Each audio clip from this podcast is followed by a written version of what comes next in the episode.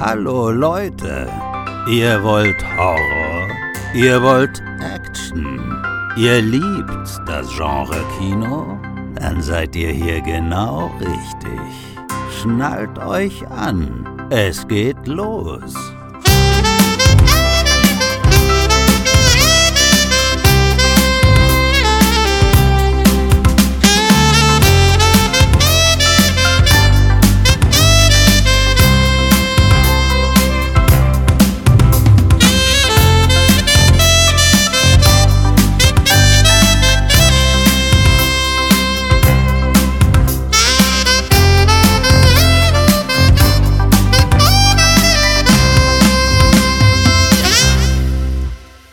Herzlich willkommen beim Sinne Entertainment Talk mit neuem Intro, aber bewährten Inhalt. Hier ist Florian und heute plaudern wir per Weihnachts-Roundup über zuletzt gesehene aktuelle Filme. Aber bevor wir loslegen, stelle ich erstmal meine heutigen Plauderbrüder vor. Da ist einmal unser Berliner Filmbruder, der Tom. Einen wunderschönen guten Tag hier aus meiner kleinen Film-Weihnachtswerkstatt. Ja, und wie geht's unserem Weihnachtself? Mir geht's gut. Heute ein bisschen äh, stressig, weil langer Arbeitstag gewesen. Aber ansonsten, nee, bin recht ausgeglichen. Hab hier meine Weihnachtscookies und äh, meine kleinen Weihnachtselfen habe ich ja hier vor mir. Und die nächsten zwei Stunden werden gar wunderbar. Sehr schön. Ja, vervollständigt wird das Trio von unserem Düsseldorfer Film-Junkie, dem Micha Ho, ho, ho, alle miteinander. Das mit den Keksen habe ich übrigens auch gemacht. Ich, das ist, glaube ich, gerade der besinnlichste Weihnachtsmoment dieses Jahres für mich. ist bei mir auch ich ich, ich sitze ich sitz hier gerade wirklich Tee heiß gekocht, Kekse vor mir. Also das sind jetzt drei entspannte Weihnachtsstunden für mich, die ersten. Mir geht's genauso. Also passt perfekt. Das ist die CT Weihnachtsfeier und liebe Hörer, ihr seid alle eingeladen. Und du bist ja auch noch älter als der Weihnachtsmann, muss man jetzt auch mal sagen. Stimmt tatsächlich. Ja, ich bin der Vater vom Weihnachtsmann, jetzt wo du sagst. und der kriegt heute noch die Hucke voll, wenn er so weitermacht. Ja, da würde ich sagen, bevor wir loslegen, machen wir uns unser Glühwein oder in dem Fall Bierchen bei mir. Ja, Leute, muss auch mal sein. Ein bisschen krachen lassen. Die Plätzchen machen wir auf. So. Ah bisschen für Atmosphäre sorgen. Ich weiß, es ist billig, aber irgendwie probiere ich es. Natürlich ist in der Tüte nichts drin, Leute. Nein, tatsächlich doch. Ein paar Spitzbuben. Ich weiß gar nicht, wie heißen die bei euch? Hier in Bayern heißen die Spitzbuben. Das klingt einfach so pervers, Mann. Ja, das klingt so falsch irgendwie. ja. Oder Vanillekipferl kennt ihr wahrscheinlich auch. Ja, Geh einfach weiter zum nächsten Punkt. da, da kommt wieder raus aus der Sehr Nummer. gut, sehr gut, Tom. Dann dimmen wir das Licht. Ich sehe ja bei dir, Tom hatte gerade die Kamera an, also es ist finster wie die Nacht bei ihm. Also da schaut es ganz gefährlich aus. Da wird wahrscheinlich bald die NAN 2 vorbeikommen bei dir. Ja? Naja, gruselig wird nicht denn. okay, ja, das besprechen wir noch im Laufe des Castes. Aber ich wollte unseren Hörern ja noch ein paar Tipps in eigener Sache mitgeben. Zum einen, habt ihr vielleicht schon mitbekommen, ist endlich das Videothekenbuch jetzt auf Video, als das Kino nach Hause kam, vorbestellbar. Und das könnt ihr noch genau bis zum 14. Januar 2024, also die limitierte Erstauflage in Hardcover. Und äh, dazu müsst ihr auf die Webseite www.cinestrange-extreme.de gehen. Also Leute, wenn ihr Interesse habt, wenn ihr uns unterstützen wollt, drei Jahre habe ich jetzt dran gearbeitet mit meinen Kollegen, mit dem geliebten Kevin Zindler und mit dem Jörg Bauer. Also gebt euch einen Ruck und unterstützt uns ein bisschen. Des Weiteren gibt es auch jetzt die Movistar Retro. Die könnt ihr ab sofort auch bei allen Zeitschriftenhändlern beziehen. Das Magazin behandelt vorwiegend Filme und Filmthemen zwischen den 70er und 90er Jahren, also CT-Futter. Und ich hatte schon in den Händen mit 13 Euro nicht günstig, sage ich ganz ehrlich, aber es ist wirklich hochwertig. Tolles Papier, sehr dickes. Das Layout ist wunderschön retromäßig und sehr bunt, ja, also hat viel Atmosphäre und Charme. Und äh, deswegen sage ich auch, gebt dem Heft eine Chance. Schaut es euch mal an. Ja? Also ich glaube, das wird den einen oder anderen Retroristen hier freuen. Auch die Art of Horror ist wieder erschienen, Ausgabe 16 diesmal und die könnt ihr beim Subversiv-Shop beziehen sofort. Und zu guter Letzt, unser lieber Dominik hat seinen zweiten Roman veröffentlicht um die Fälle der Detektei Azaria. Der heißt Kamari Ninjas in Manhattan. Ich habe es 100% falsch ausgesprochen. Scheiße, bin ich ein schlechter Werbemann. Story. Aber das ist jetzt ab sofort bei Amazon als Taschenbuch und Digitalversion verfügbar. Aber jetzt ist Schluss mit der unbezahlten Schleichwerbung. jetzt geht's um Filme. Also Jungs, heute sprechen wir über die erschienenen Titel aus dem Zeitraum September bis Dezember. Scheiße, wir haben schon viel zu lange kein Roundup mehr gemacht, merke ich. Dann fangen wir mal an mit Equalizer 3, Tom. 31.08. erschienen, ne? damals nicht mhm. besprochen beim letzten Roundup. Wie hat dir der Abschluss der Trilogie gefallen?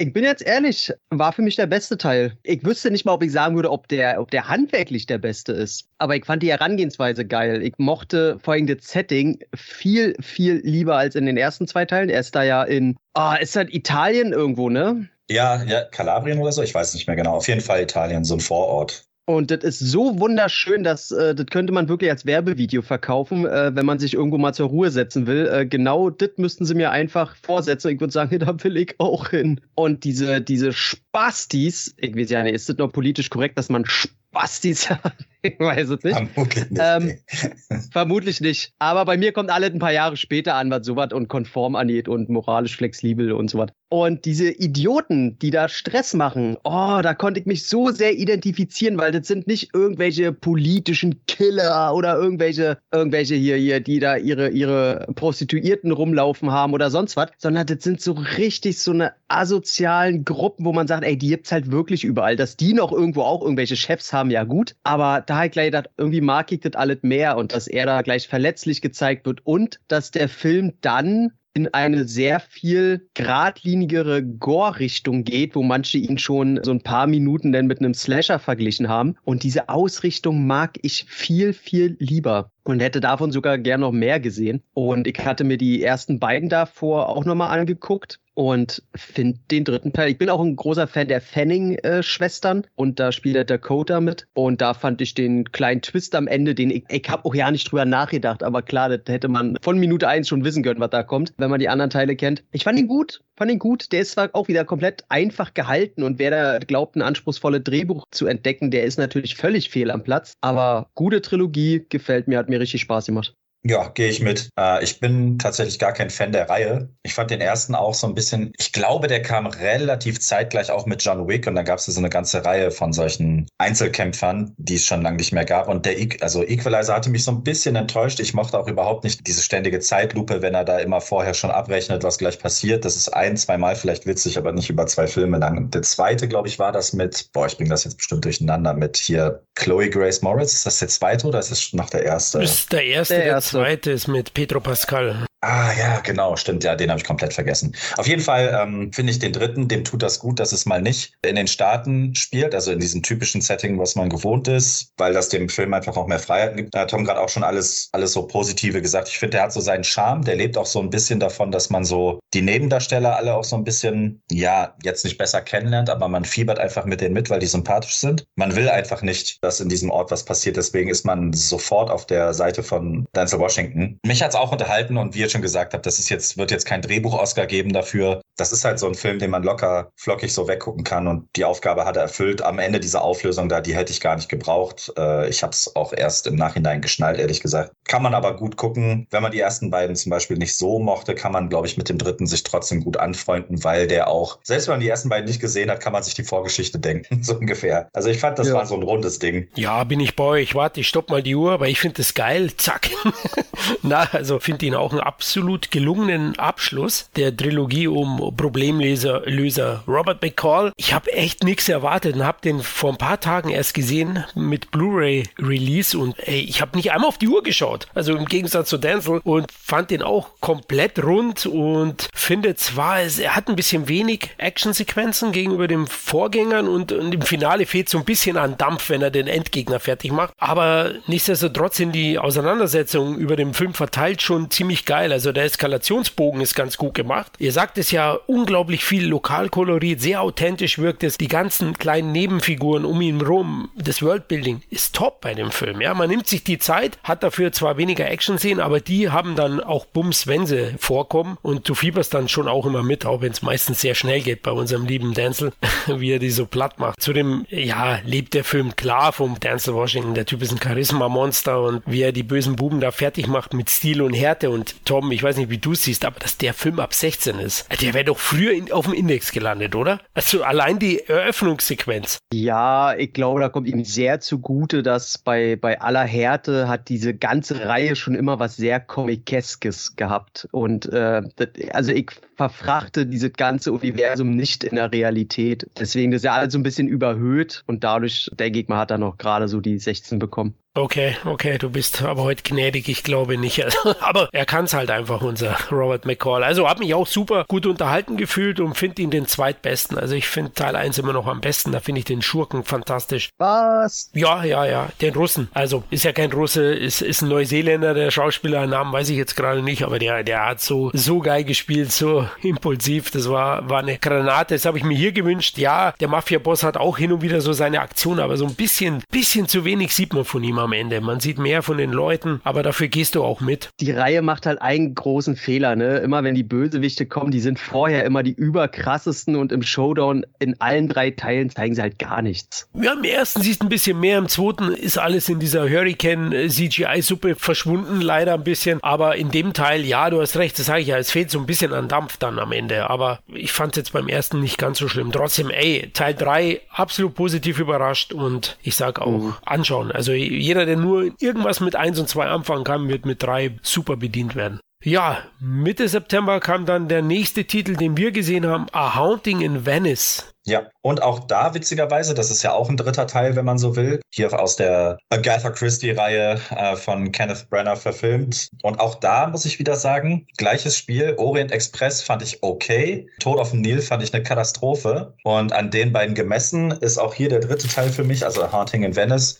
Ich hoffe, ich habe es keinen vergessen. Ich meine, es sind drei Teile. Auch hier für mich der beste. Auf jetzt nicht wieder einem Granatenlevel. Also es ist sich sehr ähnlich zu Equalizer, vielleicht nicht mit der gleichen Gewalt. Aber auch hier war ich im Kino und habe mich im Endeffekt gefreut, weil auch hier sind die nicht sogar auch in Italien? Jetzt überlege ich gerade. In Venice, ja.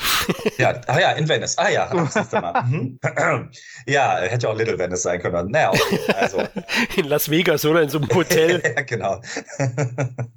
Den traue ich alles zu. Naja, auf jeden Fall fand ich hier Tats der ganzen Reihe auch mal gut, komplett so auszubrechen aus dieser bunten Welt voller, weiß ich nicht, ja, im Prinzip, wie heißt es nochmal hier, wenn man mal rausfinden muss, wer der, wer der Täter ist? Oh mein Gott. Who done it? Ja, Who done it, genau. Also Knives Out hat ja im Prinzip mit der Reihe aufgeräumt und ich fand ganz cool, dass sie es diesmal so ein bisschen so in eine Conjuring, in so eine gruselartige Ecke schieben wollten und auch getan haben. Ich finde die Darsteller allesamt ein bisschen cooler. Gerade der Jungdarsteller, der Jude Hill, glaube ich, heißt er, der sieht so ein bisschen aus wie der kleine dicke Bruder von Kingsman, von dem Kingsman-Typen. Fand ich sehr cool. Der hatte jetzt nicht so, so richtig viel Screentime, aber wenn er da war, habe ich immer das Gefühl gehabt, reißt er das so ein bisschen an sich, weil er einfach so eine Mischung aus mysteriös und creepy war. Gleichzeitig für ein kleines Kind auch einfach viel zu souverän den Erwachsenen gegenüber. Ja, keine Ahnung. Ich fand Michelle Yeo, nenne ich sie jetzt einfach mal, als Medium cool. Äh, hat leider nicht genug Zeit, um da so komplett aufzublühen, aber in den Minuten, wo sie da ist, macht es auf jeden Fall Spaß. Ja, und ich mag ja generell einfach, wenn, wenn man mal aus einer Reihe so ein bisschen geweckt wird und mal was anderes kommt. Und Italien scheint der heiße Scheiß zu sein dieses Jahr. Deswegen äh, würde ich den sogar auch empfehlen, was ich von den ersten beiden nicht getan hätte. Also mir hat der echt Spaß gemacht. Ja, aber Italien ist auch wunderschön, Micha. Also, also Venedig und auch also dieses kleine Küstenstädtchen bei, bei Equalizer 3, das ist ein Traum. Also super eingefangen. Die wissen wissen auch die Location zu nutzen. Jetzt im Gegensatz zu Tod auf dem Nil. Ich weiß nicht, da waren die, glaube ich, nie am Nil.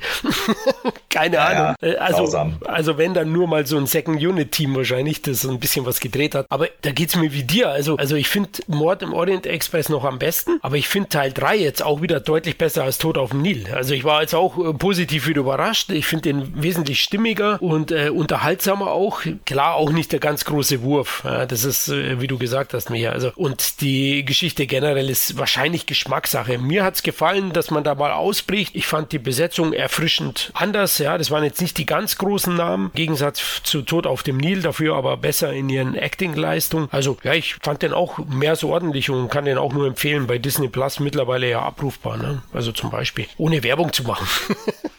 Also, Tom, kannst du schauen, wenn du die anderen, anderen beiden. Ich abs absolut Lust, äh, weil ich fand den ersten Orient Express fand ich sehr, sehr gut. Den mochte ich, weil ich aber auch noch ich kannte keinen der vorigen Teile. Also ich wusste, kannte die Auflösung alles noch nicht. Ich habe keinen Vergleich zu den älteren Filmen gehabt und fand den sehr cool. Und dann der zweite, der war schon grobe Scheiße. Aber ich freue mich auf den, weil ich auch diese Ausrichtung, wie Micha schon gemeint hatte, ich glaube, dass der so ein bisschen heraussticht. Vielleicht durch eine Andersartigkeit. Die Schauspieler, die alle bei sind, mag ich jetzt schon vom Lesen mehr als im zweiten Teil. Und nee, ich hab da Bock drauf. Ich brauche bloß Zeit. Um, weil ich irgendwie hat Disney Plus das nicht geschafft, dass das ein Streaming-Anbieter ist, wo ich immer mal raufklicke und gucke, oh, was haben die denn? Irgendwie hab ich den, aber irgendwie interessiert der mich scheinbar nicht. Ich klicke da immer nie rauf. Okay. Naja. Da geht's mir so beim Netflix im Moment. Aber okay. da hat jeder so seine, seine Plattform. Der Tiger ja nicht mehr. okay. Ui, ui, immer die, er muss immer einen draufsetzen. Er muss mich immer, er muss mir immer die Hosen naja, runterziehen. Ja, ey, ganz ehrlich, Netflix ist teurer geworden und die Qualität ist runtergegangen. Also finde den Fehler. Also. Ja, okay, da, da kann ich nichts dazu sagen. Äh, stattgegeben. Tom, mach mal weiter. ja, genau. The Nun 2 kam dann. Und das war äh, ein schöner Kinobesuch. Ich hatte mich nämlich mit meiner äh, Frau Mutter getroffen und haben gesagt, ey, wollen wir das nicht mal einführen, dass wir hier und da mal wieder ins Kino gehen? Und sie, ja klar, weil sie ist jetzt gar nicht so der riesen Filmgucker. Sie kennt auch nicht viel und bei jedem Horror gruselt die sich wie Sau. Außer ein überraschender Anruf, der dann von ihr kam und sie meinte, ich habe gerade diesen Devil's Reject gesehen, der ist ja mega cool. Also irgendwas stimmt bei dir Mutter nicht. Also, weil sie sich sonst nicht mal das geringste Horror-Ding angucken kann, aber Rob Zombie findet sie scheinbar geil. Und dann wollten wir eigentlich Hunting in Venice gucken. Und aus irgendeinem Grund, äh, ich glaube, ich hatte mich in der Zeit geirrt und der lief schon zehn Minuten oder irgendwie was. Und dann habe ich gesagt, naja, würdest du mit mir The Nun gucken? Und sie, was ist das? Ich so, naja, das ist das, wo die Teenies gerade sagen, das ist der heiße Scheiß. Und sie so, okay, ist das, muss ich da vorher was gesehen haben? Und ich so, ganz ehrlich, ich erkläre dir jetzt nicht das Conjuring Universe. Da bin ich einfach auch zu alt für. Und ich so, dann meinen sie, ja, worum geht's denn? Ich so, Mann, um eine blöde Nonne, die aussieht wie Marilyn Manson und die soll gruselig sein. Und sie so, okay, ist gekauft, gucken wir uns an. Und dann saßen wir da und dann geht der Film so 20 Minuten, 25 Minuten. Und ich fand es so geil, dass meine Mom sich rübergedreht hat und meinte, das nennen die Kids also heute Horror. Das ist ja einfach nur lächerlich. Ich so, ja. Und sie meinte dann auch so, okay, bleibt das jetzt so scheiße? Ich so, ja, ich glaube ja. Und nach 90 Minuten, ey, es gab keine Regung von ihr, nicht ein bisschen Grusel. Und die Frau gruselt sich, wenn die schon bei Rot über die Ampel gehen soll. Und Ey, sie, sie hat sich umgedreht und meinte, ey, zum Glück hast du mir das bezahlt. Also, das ist ja einfach nur. Ich habe noch nie so enttäuscht, also selbst als ich die schlechteste Zensur überhaupt mit nach Hause gebracht habe, irgendwann in meiner Laufbahn, habe ich nicht so ein enttäuschtes Gesicht gesehen. Ey, es, ich hätte das am liebsten fotografiert, weil ich weiß, dass es bei mir nicht funktioniert, ist klar. Weil, äh, was soll ich dazu noch sagen? Aber dass es selbst bei einem Menschen, der sonst nie Horror guckt und eigentlich alles irgendwie interessant findet. Die ist nie so eine, die sich hinsetzt und sagt, naja, das werde ich jetzt doof finden. Die, die probiert immer was Positives rauszuziehen. Aber das war für sie eindeutig der schlechteste Film des Jahres und sie meinte danach auch, sie weiß nicht mal, worüber sie da mit mir reden will, weil eigentlich mag sie das immer danach nur so, so eine halbe Stunde, so wie kleine Kinder darüber zu reden. Sie meinte dann auch so, lass einfach nach Hause fahren. Das ist einfach nur schrecklich. Oh und ich musste die, ich musste die ganze Zeit so lachen, weil sie so also so innerlich gebrochen war von der Schlechtigkeit dieses Films. Und das hat mir, das hat mir einen sehr lustigen Tag beschert. Uh, Finde ich heute noch schön. Von daher The Nun, ja, ist scheiße. oh Gott. Aber, aber habt, habt ihr The Nun 2 gesehen? Ist für mich Nonsens. Uh. Ich habe ich hab sogar eins noch nicht gesehen, also tatsächlich. Ja, der ist genauso scheiße. Na, siehst du, habe ich, glaube ich, hat mich mein, mein Gefühl nicht verlassen. nee, also der ist beide, also der ist auch nicht blutig, der macht auch keinen Sinn, der ist ganz, ganz schrecklicher Müll. Das ist wirklich so, so, also wo ich sage, der erste ist vielleicht eine 2 von 10, der zweite ist eine 1 von 10. Also ich weiß auch nicht, wo das Horror, das ist auch nicht mal gut. Mann, das ist so eine Scheiße. Tom, du bist immer so trocken, wenn man zu einer PV geht, wird man danach immer gefragt, na, wie finden Sie den Film? Du so, ja gut, das ist vielleicht eine 2 von 10, also der erste Teil und der hier. Ich, ich hätte das so tut mir gern mal so leid, ne? das Gesicht von der, von der Dame oder dem Herrn, der das aufschreiben muss. Ja, da, da kriege ich auch nicht den Berliner aus mir raus. Ne? Es ist dann auch nicht so, dass ich dann, oh, ich will auch mich dann rhetorisch nicht verweichlicht ausdrücken, nur um denen irgendwie den Arsch zu schmieren. Das ist halt deren Job. Ich, ich kack die ja nicht an, sondern die sollen ja auch noch aufschreiben. Wenn es einfach nur Dreck ist, fickt euch mit den Nun. Weiter geht's. Ich vermute mal, die schreiben das gar nicht auf. Die tun nur so, als ob sie schreiben, wenn du redest. Nee. Ja, ja, die, die schreiben einfach nur mit, mit dem Bleistift so, und noch ein Wichser. ja, Ja, genau. ich glaube auch oft haben die selber einfach gar keinen Bock. Ich glaube, die interessiert das gar nicht. Die machen da ihren Job vermutlich. Ja, okay. Ja. Ja. vielleicht kommt ja auch mal eine negative Kritik auf dem Plakat, aber ich glaube ja nicht.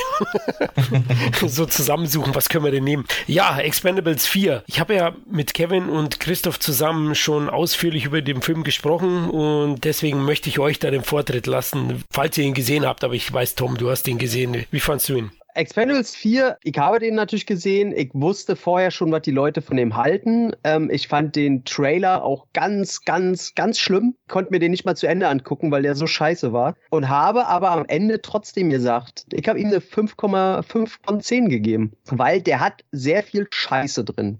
Megan Fox ist einfach ein Pickel am Arsch der Menschheit. Und ich hasse das, dass die Leute glauben, dass diese Frau irgendwen im Action-Genre interessiert. Ich verstehe auch nicht, die Frau kann auch nichts. Aber da sind trotzdem immer noch ein paar Szenen drin, wo ich sage, der ganze Film ist als solches nicht das Schlechteste, was ich je im Kino gesehen habe und sonst was. Wäre der als B-Movie irgendwie auf den Markt geschissen worden, hätte sich da nicht groß einer aufgeregt. Da haben wir schon Schlimmeres gesehen. Und es gibt einzelne Szenen, die sind cool, es gibt einzelne Szenen, die sind extrem scheiße. Barney Ross ist auch nicht der Barney Ross, den wir aus den ersten drei Teilen kennen. Alles um Mike Möller finde ich grobe Scheiße. Nicht das, wie er kämpft oder was er macht, sondern was äh, am Ende so gemacht wird aus der Person. Das ist alles äh, total dumm. Und dass der Film angeblich 100 Millionen gekostet haben sollte, das ist eindeutig Steuerbetrug. Also was anderes kann das nicht sein, weil dieser Film hat keine 100 Millionen gekostet. Greenscreen und Corona-Zeit hin und her. Also das ist Schwachsinn. Von daher, ey, wer viele Action-B-Movies guckt ähm, und keinen großen Kinofilm erwartet, äh, ganz ehrlich, guckt euch den an, sagt, ja, ist der schlechteste Teil, aber es gibt echt Schlimmeres.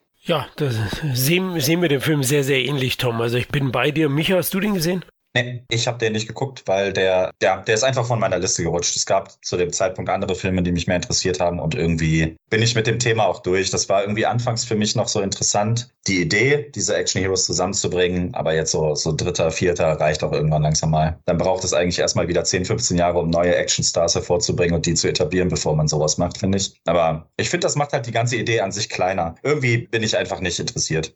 Sorry. Okay.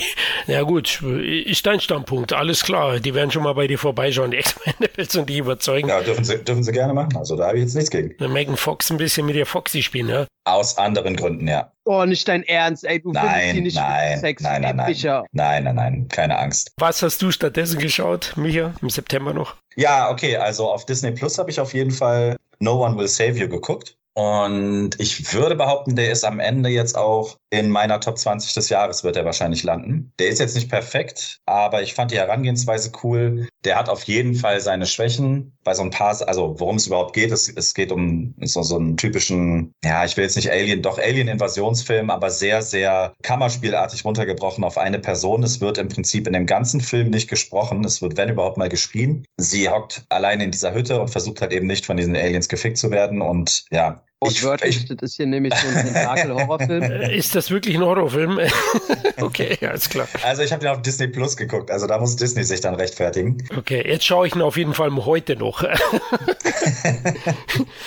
naja, also jedenfalls versucht sie vor denen zu fliehen oder erst sogar sich äh, im Haus zu verbarrikadieren, ihr Zuhause zu verteidigen und dann irgendwann mündet das dann eben auch noch in so einer Jagd außerhalb. Mag ich sehr, ich mag das, es gibt ja so Genres, die sind für mich nicht tot zu kriegen und so, so Alien-Invasionen, die dürfen auch so klischee-mäßig und stereotypisch aussehen, wie sie wollen, solange sie gut inszeniert sind. Und war für mich irgendwie alles rund bei dem Film. Vielleicht kommt das so ein bisschen daher, dass ich früher auch so Found Footage geil fand. Ich könnte mir vorstellen, dass es ein paar Leute stresst, dass sie mehr schreit als spricht. Aber sie hat ja nun mal eben niemanden, mit dem sie da sprechen kann. Ich weiß gar nicht, hat die, ist die vielleicht sogar taub in dem Film? Ich weiß es gar nicht, ehrlich gesagt. Erinnere ich mich nicht mehr dran. Es ist auf jeden Fall sehr auffällig, dass in dem Film nicht gesprochen wird. Hat aber dem Film dann eben sowas Eigenes gegeben. Und ich hatte den so komplett unbedacht geguckt, weil ich auf Disney Plus sowas auch nicht erwartet hatte. Und ich fand den spannend. Aber wie gesagt, es gibt natürlich auch die ein oder andere kleine Logiklücke. Die Aliens sind, sind auf jeden Fall jetzt kein kreativer Erguss. Aber so alles in allem, also so ein bisschen, bisschen Horror, bisschen Grusel, bisschen Suspense, fand ich rund für Streaming und ähm, würde ich locker empfehlen. Und irgendwie wird er am Ende bei mir, glaube ich, aus so stilistischen Gründen in der Top 20 landen. Ich musste so lachen, weil du meintest, äh, es fällt schon sehr oft, dass nicht geredet wurde. Und ich gucke den Film, hab den zu Ende geguckt, gehe zu Letterbox, will was schreiben, lese mir vorher noch ein paar andere äh, Reviews durch, was die davon hielten. Und dann lese ich, ja, total kreativ, dass in dem ganzen Film nicht geredet wird. Und da ich dann, Moment mal, da wurde ja gar nicht geredet. also mir sind überhaupt nicht, ich habe das überhaupt nicht aufgefasst, dass das so was ist, dass ja nicht geredet wird. Aber ich meine, das zeigt ja nur, wie er für mich sehr gut funktioniert hat, ohne dass geredet wird. Fand ich sehr cool im Nachhinein natürlich, durch die Erkenntnis dann auch. Und ich muss wirklich sagen, also sie habe ich schon sehr in mein Herz geschlossen. Also nicht nur, dass die optische ein Candy ist, sondern dass die auch wirklich mit ihrer Schauspielkraft über das Optische äh, komplett hinausballert. Also die spielt ja sich den Arsch so richtig ab und macht sie sehr gut. Und auf jeden Fall bleibt die auf der Liste, um zu gucken, was macht die so als nächstes. Die hatte irgendeinen Film davor auch gemacht, wo sie mir schon aufgefallen war, dass die ganz schön die, die Leinwand so an sich zieht. Booksmart war die, glaube ich. Der ist ja so durch die Decke den, gegangen mit ihr. Den habe ich nicht gesehen. Also ähm, daher, daher irgendwo, kannte ich sie. Ja, aber äh, von der wird man, glaube ich, noch öfter was hören, weil äh, man liest ja auch in den Reviews und so sieht man, äh, liest man, dass viele von ihr begeistert sind. Und nee, ich fand den auch gut. Äh, jetzt auch überhaupt nichts Besonderes, sagtest du auch schon, aber ich finde die Art und Weise, wie die Aliens quasi in ihrer Intensität auftauchen und wie die selber agieren. Also immer mit dieser Mischung aus, okay, die wissen selber nicht ganz, wie die Menschen so drauf sind, aber bevor sie irgendwie zurückschrecken, gehen sie eher in den Angriffsmodus und Vollpower. Und das finde ich sehr angsteinflößend. Also da, da waren so ein paar Szenen, wo ich gedacht habe, scheiße. Also ich habe ja schon öfter mal ein großes Maul, aber da hätte ich mir so auch so manches Mal eingepisst. Also das war, war nicht schlecht, war, war gut inszeniert und gut gemacht und man hat sie sehr gut verstanden. Auch wenn das Ende wieder so ein bisschen wobbly, blobly weiß ich nicht, Time Travel Stuff gefühlt war, wo ich dachte, das ist doch jetzt einfach nur Quatsch, wie das endet. Aber naja, Okay, ja, ich habe nur nicht geschaut. Ähm, ich hatte Trailer jetzt nicht so vollends überzeugt, aber gut, auf, aufgrund eurer positiven Erwähnungen äh, werde ich vielleicht jetzt mal über die Feiertage den Film doch anschauen. Äh, Science Fiction gab es ja im September auch im Kino was Neues. The Creator mit John David Washington in der Hauptrolle, der spielt so einen ehemaligen Special Forces Agenten, der den Anführer oder Erschaffer der künstlichen Intelligenz jagen soll und töten. Also es handelt sich um einen postapokalyptischen äh, Thriller, bei dem die Menschen gegen die KI kämpfen. Oder besser gesagt, die USA gegen Asien, oder? Micha, kann man auch so sehen. Weil die KI in Asien anerkannt wird oder sozusagen man lässt der freie Entwicklung, aber in Amerika wird die kritisch gesehen und die Amerikaner sind, ja, sind die Schurken des Films am Ende. So kommt es rüber. Ich habe mich sehr gefreut äh, im Vorfeld. Ich fand den ersten Trailer sehr gut, die Besetzung gut, den Regisseur gut und auch die ersten Besprechungen waren richtig euphorisch. Und dann gehe ich ins Kino und ich war am Ende enttäuscht. Und ihr wisst ja, Leute, ich liebe Blade Runner und ich liebe solche Sachen grundsätzlich. Der Film ist visuell ein absolutes Fest und ein Vorbild für viele verschwenderische großen Blockbuster von Disney und Co. Der, glaube ich, hat knapp 100 Millionen gekostet und der sieht nach so viel mehr aus. Also visuell ist es ein Brett, aber das Drehbuch ist grottenschwach und sehr konstruiert und forciert viele Sachen. Es gibt immens viele Logiklücken und äh, auch Fehler im zeitlichen Ablauf, speziell in der zweiten Hälfte. Also ich war da echt, in der Richtung war ich echt enttäuscht. Und ich bin ja eigentlich nicht so anspruchsvoll in dem Bezug, aber da ist es mir aufgefallen, vielleicht war meine Erwartung zu hoch, aber also am Ende überzeugt äh, diese Mischung aus Terminator, Blade Runner, weiß ich nicht, Aliens packe ich noch rein und, und Apocalypse Now, vor allem aus visueller Sicht. Und dadurch ist der Film auch absolut eine Sehempfehlung, aber inhaltlich und von der philosophischen Ausrichtung war ich dann doch ein bisschen enttäuscht. Wie ging es dir da, Micha? Ja, gehe ich komplett mit. Ich glaube, in jedem, in jedem Roundup, in dem ich dabei bin, erwähne ich mindestens einmal den Namen Gareth Edwards, weil ich immer finde, dass der als Regisseur irgendwie unterrepräsentiert ist, obwohl er echt geile Filme macht. Bin ja Riesenfan von dem, von dem 2014er Godzilla, und genauso wie von Rogue One, den ich nach wie vor als einen der stärksten Star Wars Filme halte. Und das war ja beides dann jeweils auf sein Mist gewachsen. Umso glücklicher war ich eigentlich, dass er jetzt mal so ein eigenes Projekt bekommt, ähm, was jetzt nicht an irgendein Franchise geknüpft ist und sich da mal wieder austoben darf. Das hat er mich damals mit Monsters auch richtig geil hinbekommen. Und ähm, dann kamen so die ersten Bilder, die Trailer, wie du schon sagst. Ne? Na, Gerade jetzt auch im Zeitalter so zwischen Blade Runner und Dune nimmt man es also echt auch visuell schon mit ganz schönen Brettern auf. Und äh, witzigerweise, es ist ja auch derselbe Kameramann, der dann Rogue One, Dune und so gemacht hat. Aber eben auch Let Me In und Killing Them Softly zum Beispiel. Also der hat so ein bisschen auch die Hand dafür, so kleines Kino groß aussehen zu lassen. Da haben sie sich die richtigen Leute ins Boot geholt. Für alles, was audiovisuell da passiert, kann man dem Film überhaupt nichts vorwerfen. Und dann, wie du schon sagst, ne, muss ich ja jetzt nicht alles wiederholen. Die Story ist wirklich, also fast schon frech, schlecht, weil alles so komplett wirklich der Idee geopfert wird. Ich habe im Vorfeld mal so ein bisschen recherchiert und der Co-Autor, äh, Gareth Edwards, hat den Film ja leider auch geschrieben. Das sollte er vielleicht in Zukunft sein lassen. Aber der Co-Autor hat halt auch so Meisterwerke wie der verrückte Professor 2 und Twilight New Moon geschrieben. Also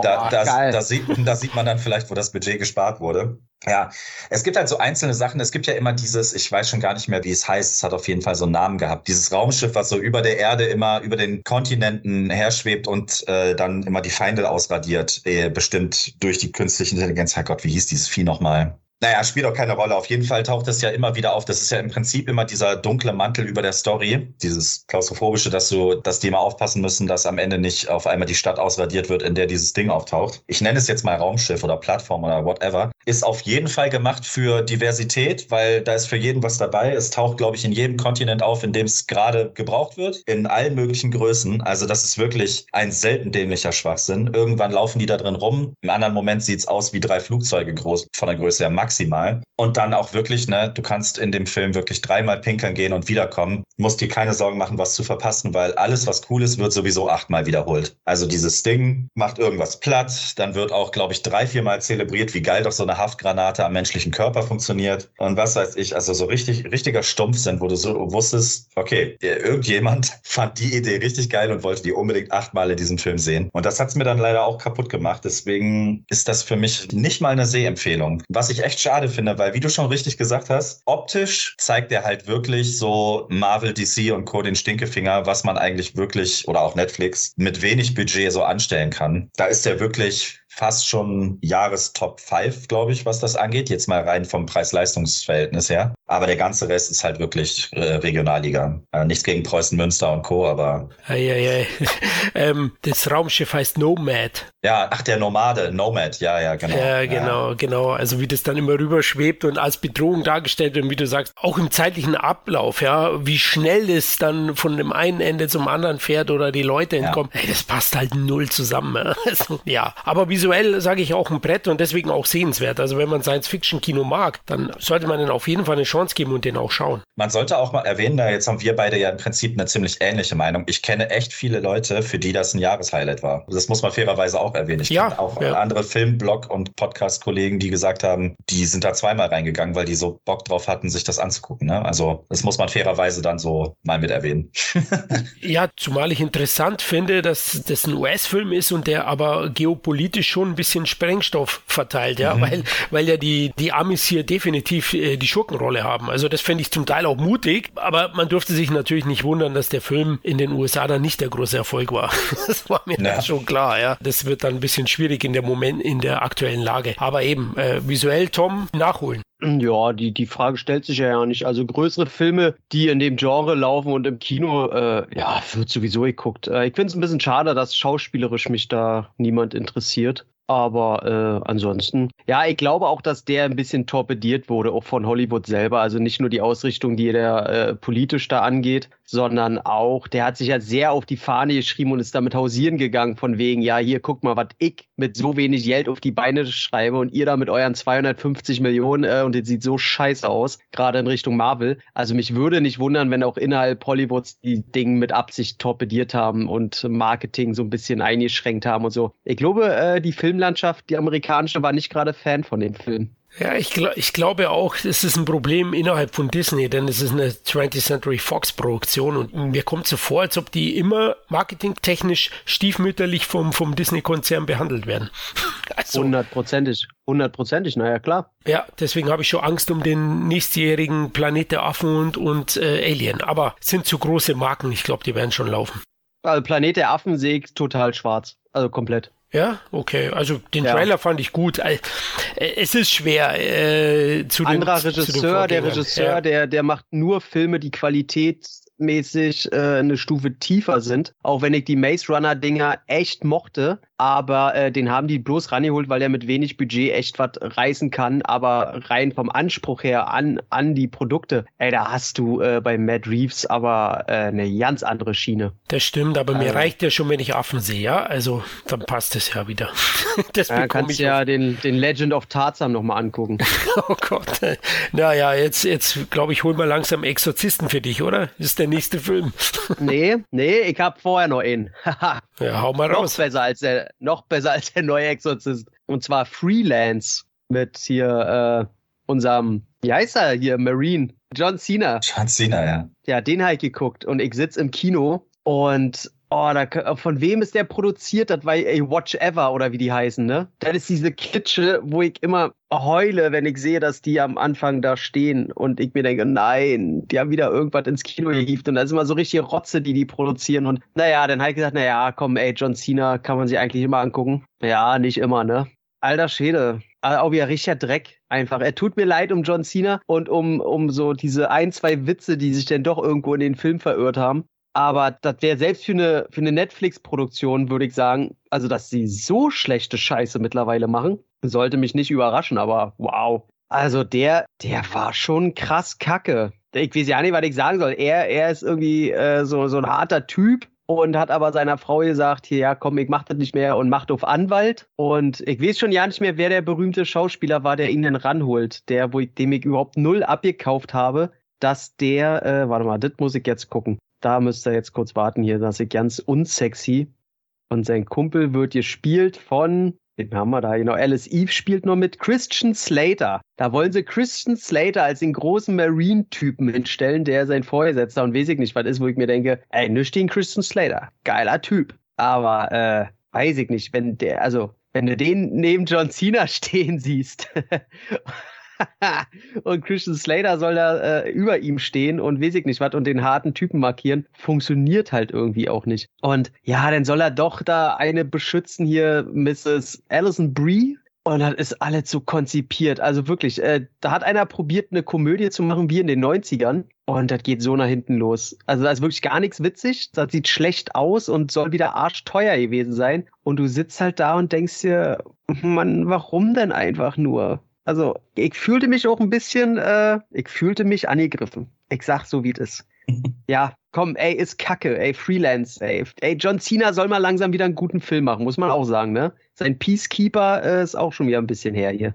Das stimmt, ja. Jetzt bin ich gespannt, ob wir den Switch da äh, finden zu positiven Filmen im Oktober, aber da ist ja auch mehr gestartet, ne? Unter anderem Scorsese. Aber gestartet hat der Monat mit Exorzist Bekenntnis, lieber Micha. Ich habe ihn nur nicht gesehen, habe ich da was verpasst, oder? Äh, ja, ähm, nö. äh, machen wir mal munter weiter mit Filmen, die man vergessen kann. Ähm, ich, äh, ich finde erwähnenswert, äh, vielleicht, warum ich den überhaupt im Kino geguckt habe, jetzt mal abgesehen davon, dass ich es äh, dass ich's nicht zahlen musste fand ich den Trailer richtig geil gemacht. Der war so ein bisschen auf Oldschool getrimmt und wie so oft tut er ja so, als ob er irgendwie die, die Vorgeschichte vom, vom Exorzisten beleuchtet. Äh, nee, in dem Fall sogar Nachgeschichte. Sei es drum, egal. Der Film hat ein richtig geiles Make-up, richtig coole Masken, richtig oldschool, finde ich, sieht das aus und hätten die irgendwas damit gemacht, wäre das auch ein guter Horrorfilm geworden. Aber leider sehen die einfach nur gruselig aus, es passiert nichts. Was ich richtig cool fand, so in der lass mich nicht lügen, in den ersten 30 Minuten hat der Film mich sogar ein bisschen interessiert und gepackt, weil der einfach mal raus aus Amerika ist, weil so, äh, da gibt es so eine Art Vorstory, nenne ich das jetzt mal, jetzt nicht von ganzen Exorzisten, aber einfach mal ein anderes Setting und zwar Haiti vor und nach einem Erdbeben und wie mhm. sozusagen, dass so karibische Staaten ja sind ja ohnehin empfänglich auch für so Voodoo und Flüche und so Geschichten, also ein geiles Setting eigentlich. Ich sag jetzt mal, man hat so das Gefühl, da bricht irgendwie was aus So. Man hat aber nur das Gefühl, weil am Ende spielt das alles überhaupt keine Rolle. Aber in der ersten halben Stunde halt wirklich ein geiles Setting, coole Ideen, coole neue Figuren drin. Ähm, die beiden Mädels, weil jetzt sind es ja zwei, da nach, nach gefühlt dem hundertsten Exorzistenfilm, äh, Exorzismusfilm aus dem Franchise hat sich jetzt einer gedacht, boah, wir machen jetzt mal zwei gleichzeitig, die äh, besessen sind. Und dann sind zehn Leute mit Krawatte aufgestanden und haben geklatscht im Raum. Die Mädels haben das toll gemacht. Wie gesagt, sehen ja auch echt gruselig aus. Aber Herrgott, spätestens zur zweiten Halbzeit wollte ich schon fast sagen. Da siehst du mal, wie geschädigt ich von der Hertha bin. Die brechen nämlich auch immer ein. Also zur zweiten, zur zweiten Filmhälfte. Wirklich, die Story bricht in sich zusammen, wenn es überhaupt eine Story gab. Da stürzt alles zusammen wie ein Kahn. Das ist wirklich erstmal, du hast kaum Horror. Dann kommt dieses, alle Religionen verkörpert durch jeweils eine Person rein zufällig, kommen da zusammen. Wie die Avengers, ey. Oh, ey. Und es wird immer peinlicher und es macht alles keinen Sinn mehr. Dann auch noch der, ja, keine Ahnung, wer der Hauptdarsteller das ist. Auf jeden Fall wird es auch noch unfreiwillig komisch und am Ende am Ende erwartet man ja dann, wenn alle Religionen zusammenarbeiten, dass da irgendwie sowas kommt wie so eine Feel-Good-Message oder irgendwas, was so hängen bleibt. Aber im Endeffekt hört der Film halt ohne Happy End auf und man fragt sich so, ja, hm, okay, also gut, dass ihr jetzt alle zusammengearbeitet habt, aber gebracht hat es jetzt nicht so ungefähr. Also auch das geht einfach so völlig ins Leere. Dann kommt noch eine Figur aus dem alten, aus einem der alten Filme, äh, taucht auch noch auf, die komplett egal ist, einfach für die Story. Mhm. Und Junge, Junge, also der Exorzist Bekenntnis heißt er ja auf Deutsch, im Original glaube ich Believer.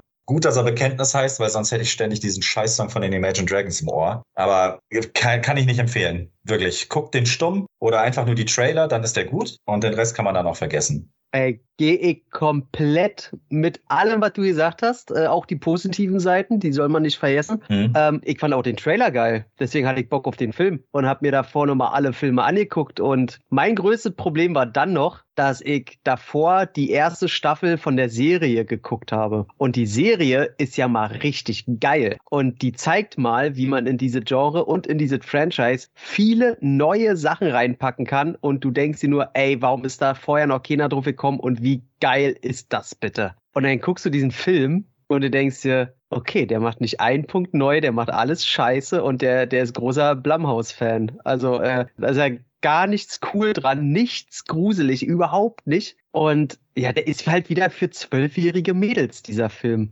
Also das ist genau für die Teenie-Generation, wo der, wo der kleine Junge äh, das erste Mal den Arm um seine neue Freundin legen will und er ganz doll aufgeregt ist. Also für die, für die Kids ist der Horrorfilm. Das ist einfach wieder ein Haufen von nichts. Und ja, David Gordon Green hat zum Glück auch finanziell diesmal einen richtigen Arschtritt bekommen. Und die werden sich jetzt dreimal überlegen, ob sie ihm jetzt jede Horror-Franchise in den Arsch schieben wollen, weil er das ja schon mit Halloween so schön gemeistert hat. Also, äh, meine Fresse, ey. Mal gucken, was er als nächstes zerstört. Gebt ihm doch mal, äh, hier, Freitag der 13. oder so, kann er das kaputt machen. Oder Chucky, komm, lasst ihn durch jedes Franchise mal durch. Der macht ja nur Scheiße. Also, ich verstehe es nicht. Also, der ist richtig Dreck. Also, ähm, schade um die ersten Minuten, die ich auch ziemlich gut fand. Und auch der Vater, der halt verzweifelt versucht, äh, seine Tochter erstmal wiederzufinden und danach mit ihr klarzukommen. Das hatte schon emotionalen Baustein, der funktioniert hat. Und mhm. schauspielerisch hätten die das gemeistert. Aber du denkst dir, ist das eine Kirmes, ey. Das war gleich nach The Nun, kann der sich einreihen. So, die, die sitzen am selben Schachtisch. Das Double Feature des Teufels, ja.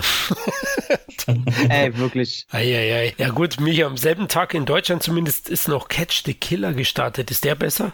Ja, also äh, ich glaube, so der durchschnittliche äh, Filmfan sieht das nicht so. Ich sehe das so. Ich habe mich einfach auch wirklich schon gesehnt nach mal wieder so einem düsteren Thriller, weil ich liebe ja so Sachen wie Wind River, Gone Girl und so True Detective und was weiß ich. Und da schlägt er halt komplett in die Kerbe. Und tatsächlich, ähm, man kann jetzt von ihr persönlich halten, was man will. Äh, Shailene Woodley hat, oh Gott, jetzt soll ich nichts Falsches sagen. Ist das die Tante aus Divergence? Ich glaube ja. Ja, richtig. Ja, ja. Naja, ich will sie jetzt nicht brandmarken, weil ich habe sie tatsächlich jetzt in ein paar Filmen gesehen, äh, in der sie mir echt gut gefallen hat. Und die hat schon so ein was Kaputtes, sag ich mal, was die ganz gut spielen kann auch. Deswegen auch, werde ich wahrscheinlich jetzt noch dreimal sagen, ist Catch the Killer ähm, eine richtig geile zwei Stunden True Detective Folge, wenn du so willst, weil einfach sie also so ein bisschen kaputt ist, so sozialphob, ähm, ein bisschen trinkt sie auch und so, ähm, so, so ein Vorstadtkopf quasi. Aber mehr oder weniger aus Zufall und weil es so ein bisschen hervorblitzt, dass die ganz gute Skills hat, was jetzt so, so Investigation angeht, wird sie halt von einem FBI-Typen angeheuert und das ist halt äh, Ben Mendelssohn, den ich ja liebe. Und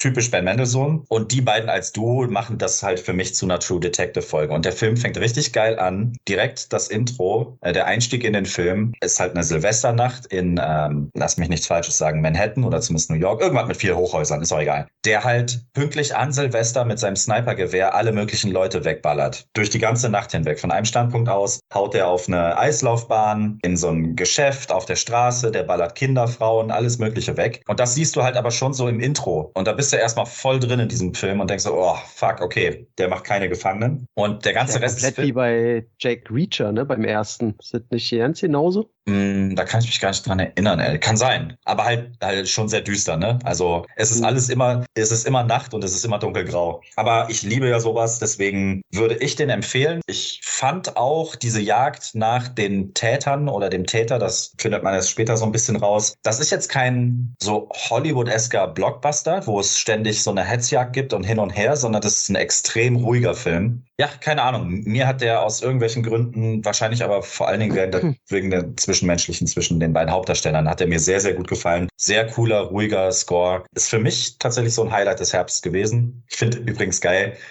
in Deutschland heißt er ja Catch the Killer. Das haben sie extra für die Deutschen umgeändert. Das Original heißt To Catch a Killer. Ähm, damit die Deutschen es mehr verstehen, haben sie es Catch the Killer genannt. Manchmal frage ich mich wirklich, wer sitzt da und entscheidet sowas. Ah, gut. Ey, und, Ähm. und ganz ehrlich, ich bin da vielleicht auch zu einfach gepolt in der Hinsicht wieder. Der Filmtitel war der Grund, warum ich schlussendlich gesagt habe, oh nee, der hat keinen Bock mehr anzugucken. Also das ist ja, das ist ja wirklich wie, als würde man Actionfilm nennen, Car Explode. So, oder eine, eine Komödie, A Lot of La. Ja, Also, ähm, also Catch komisch. a Killer, also das, das ist schon reichlich Panne. Ja, ja, das war, ja, habe ich ja, äh, ja, über Social Media habe ich ja eh schon gescherzt. Der Herbst war ja ein Killer, war ja ein Killermonat. kommen, kommen wir gleich vielleicht noch auf die anderen Filme zu, zu, aber der Name Killer kommt häufiger vor in diesem Podcast. Ja, Killer, äh, weiß ich nicht, nee, da kommt, das ist jetzt ein deutsche Komödiendrama, wie soll ich da von einem Killer rüberkommen?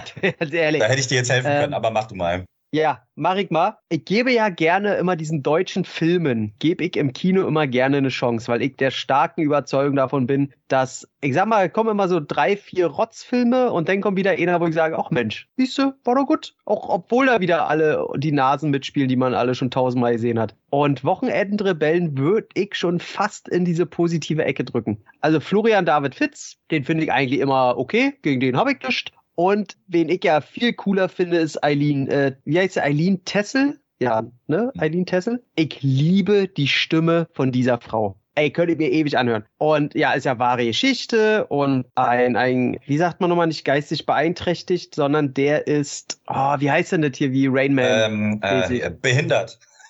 Geisteskrank. Ge ja, geisteskrank, behindert. Leute, ihr seid Menschenfreunde. Ich liebe euch einfach.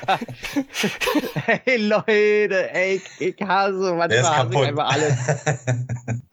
Der ist, Mann, wie heißt er denn nochmal? ja, ich weiß, Nein, was du wenn meinst. Ich komme jetzt, ich, ich komm jetzt auch nicht Wenn einer zwar geistig beeinträchtigt ist, aber in anderen äh, Ausrichtungen halt äh, mega intelligent. Der ist. Du meinst ich- Autist? Autist, Mann, Leute. Ah, ah deswegen Ja. Rayman. Ja, du hast recht. Und der, der Sohn ist halt aut autistisch veranlagt und hat äh, große Probleme in der Schule, wo er dann auch gerne mal körperlich wird, weil er mit den Schülern da nicht klarkommt. Und er ist kurz davor, von einer normalen Schule zu fliegen. Und dann das letzte Problem, was er da in der Schule gehabt hat, ist, weil eine Gruppe ihn gefragt hat, was sein Lieblingsfußballclub ist. Und er dann halt runterrasselt, warum er das äh, mega uncool findet. Und ja, dann macht sein Vater mit ihm eine Wette und das war auch im, im Realen so und das machen die auch bis heute, dass der Vater sagt, du pass auf, ich fahre mit dir zu jeder Mannschaft, bis du deinen Lieblingsfußballclub gefunden hast und dafür machst du mal nicht so einen Stress in der Schule oder probierst dem aus dem Weg zu gehen. Was nicht so einfach ist, weil der Sohn wirklich ganz, ganz eigene Denkweisen bei manchen hat. Also zum Beispiel, wenn er Essen kriegt, dürfen sich die einzelnen äh, Bestandteile des Essens nicht berühren. Zum Beispiel so eine Sache. Oder es darf nichts weggeschmissen werden. Alles muss aufgegessen werden. Und es darf nicht geschrien werden manchmal und so. Und wenn dann aber alle drei Sachen aufeinander kommen und er aus seiner Spirale zum Beispiel ja nicht mehr rauskommt, weil eins davon dann immer da ist, dann rastet er halt total aus und kann auch nicht anders und so. Und das ist manchmal sehr schwer. Und ja, daraus wird dann äh, eine teilweise Deutschlandreise und darüber hinaus, bis der endlich mal seinen Fußballclub gefunden hat, weil er hat eine Liste und die muss passen. Da darf kein peinliches Wappentier sein. Die äh, Fußballspieler dürfen nicht irgendwie verschiedene Paar Schuhe anhaben und weiß ich nicht, was alles. Ganz viel sowas.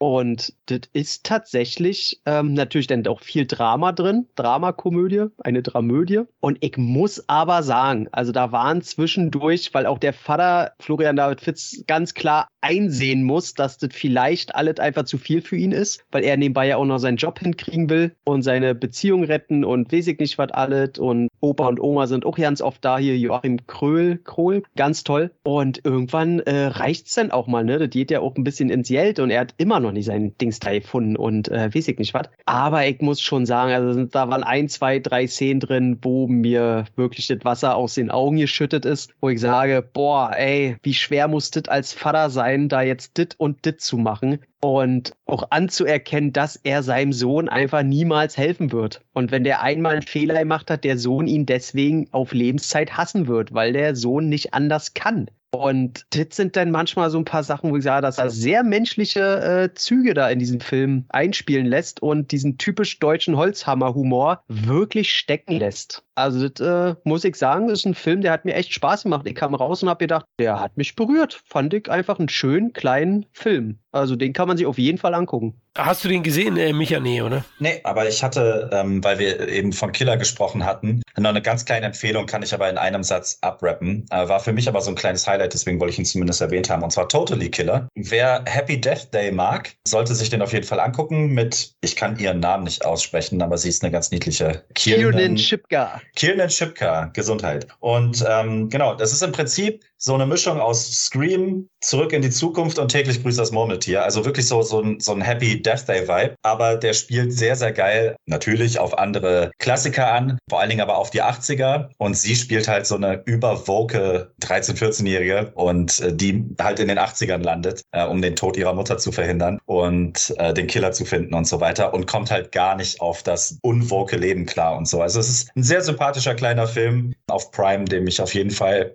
empfehlen würde und eine Chance geben würde. Ich mochte den. Habe ich tatsächlich auch gesehen, fand ich auch ganz gut. Ja. Äh, netter Tipp von dir, gut, dass du ihn erwähnt hast. Ja, nicht nur Amazon Prime hat Exklusivtitel gehabt, sondern auch Apple, nämlich Killers of the Flower Moon. Und Apple hat ja angefangen, dieses Jahr ihre größeren Filme erstmal exklusiv ins Kino zu bringen und dann später erst per Streaming auf ihrer Plattform zu vermarkten. Und ja, Martin Scorsese's 200 Millionen Dollar Produktion war selbstverständlich Kinomaterial, episch breit. Den habe ich mir im Kino gegönnt und muss ehrlich sagen, auf aufgrund der Besetzung des Regisseurs war ich nur im Kino, weil 206 Minuten ist schon mal heftig.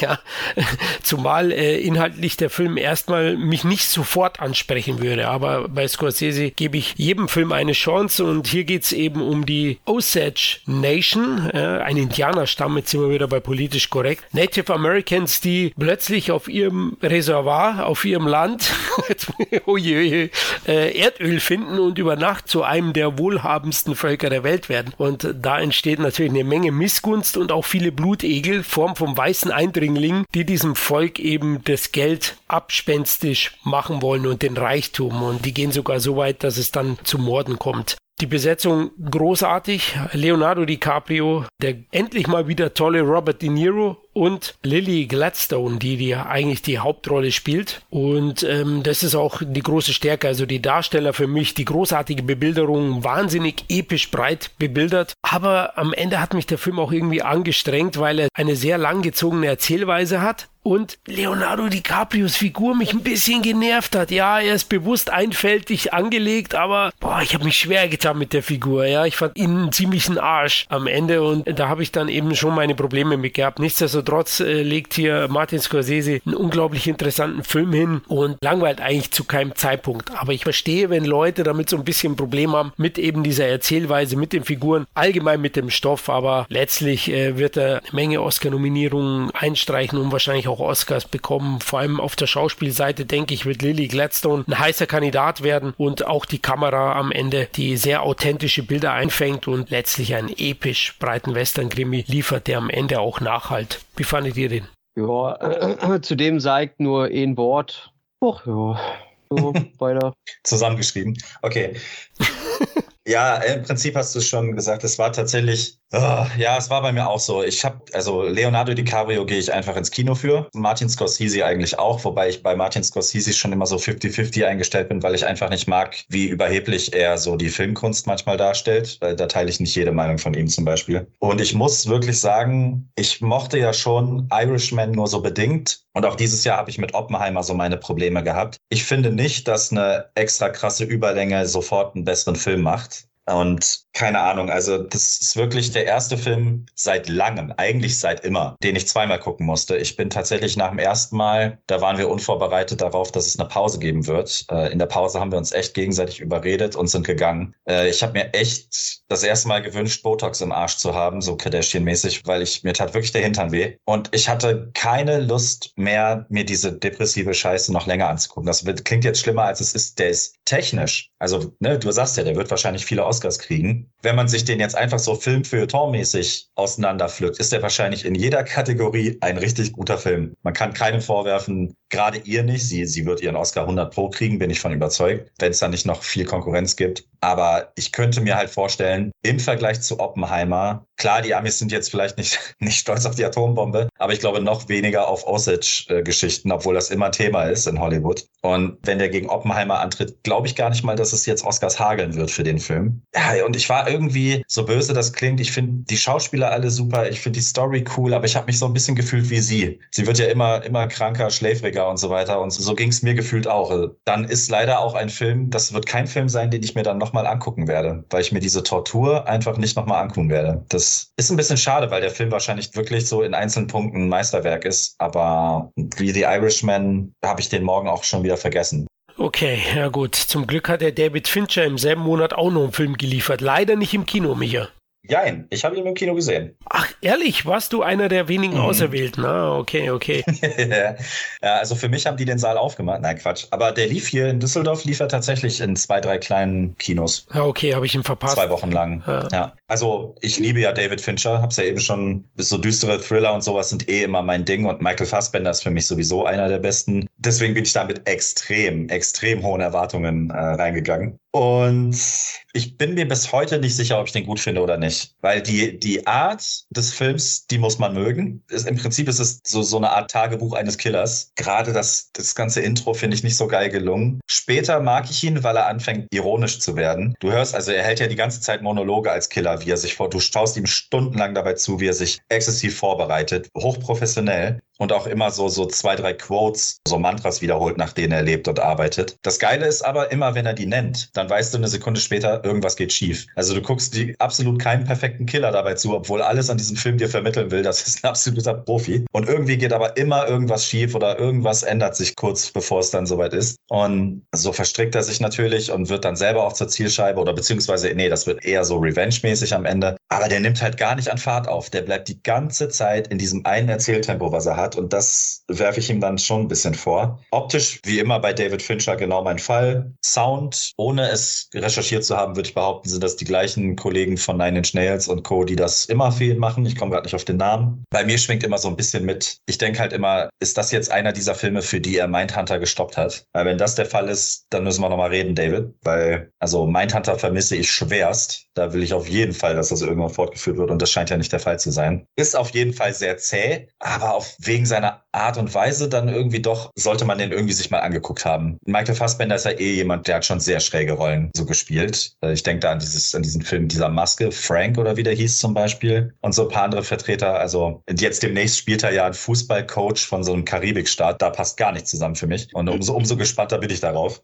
Naja, also um das mal abzurappen, es ist jetzt leider nicht das Jahreshighlight gewesen, was ich mir vom Film erhofft hatte, aufgrund der Sachen, die ich so genannt habe. Man kann ihn gucken, aber ist jetzt keiner für, für so einen gemütlichen Popcorn-Abend. Tom, ich habe ihn nicht gesehen. Nö, ich habe ihn auch nicht gesehen. Ist ja äh, Netflix und ich habe tatsächlich mal bei mir rumgefragt. In meinem Umkreis hat einfach niemand mehr Netflix. Von daher äh, kann ich den auch nicht oder interessiert mich auch nicht sonderlich, weil ich sehr oft auch gelesen habe, das ist zwar ein Fincher, aber man merkt, das ist halt ein äh, Streaming-Film von Fincher. Das habe ich oft gelesen und gehört und habe ich einfach keine Lust drauf. Ja gut, dann bist du am selben Wochenende eher ins Kino gegangen und hast Five Nights at Freddy's geschaut, ne, am 26.10. Ganz bestimmt nicht. Eigentlich mein Ding, weil Computerspielverfilmung, aber ich habe die Laufzeit gesehen und äh, habe dann auch die Meinungen gelesen und halt gesagt, ich habe einfach keinen Tag gefunden, wo ich die Lust gehabt habe auf einen 130 Minuten unblutigen, wieder auf Teenie zugeschnittenen Horrorfilm, wo ich mir sage, nee, und außerdem habe ich mit Nicolas Cage mein, äh,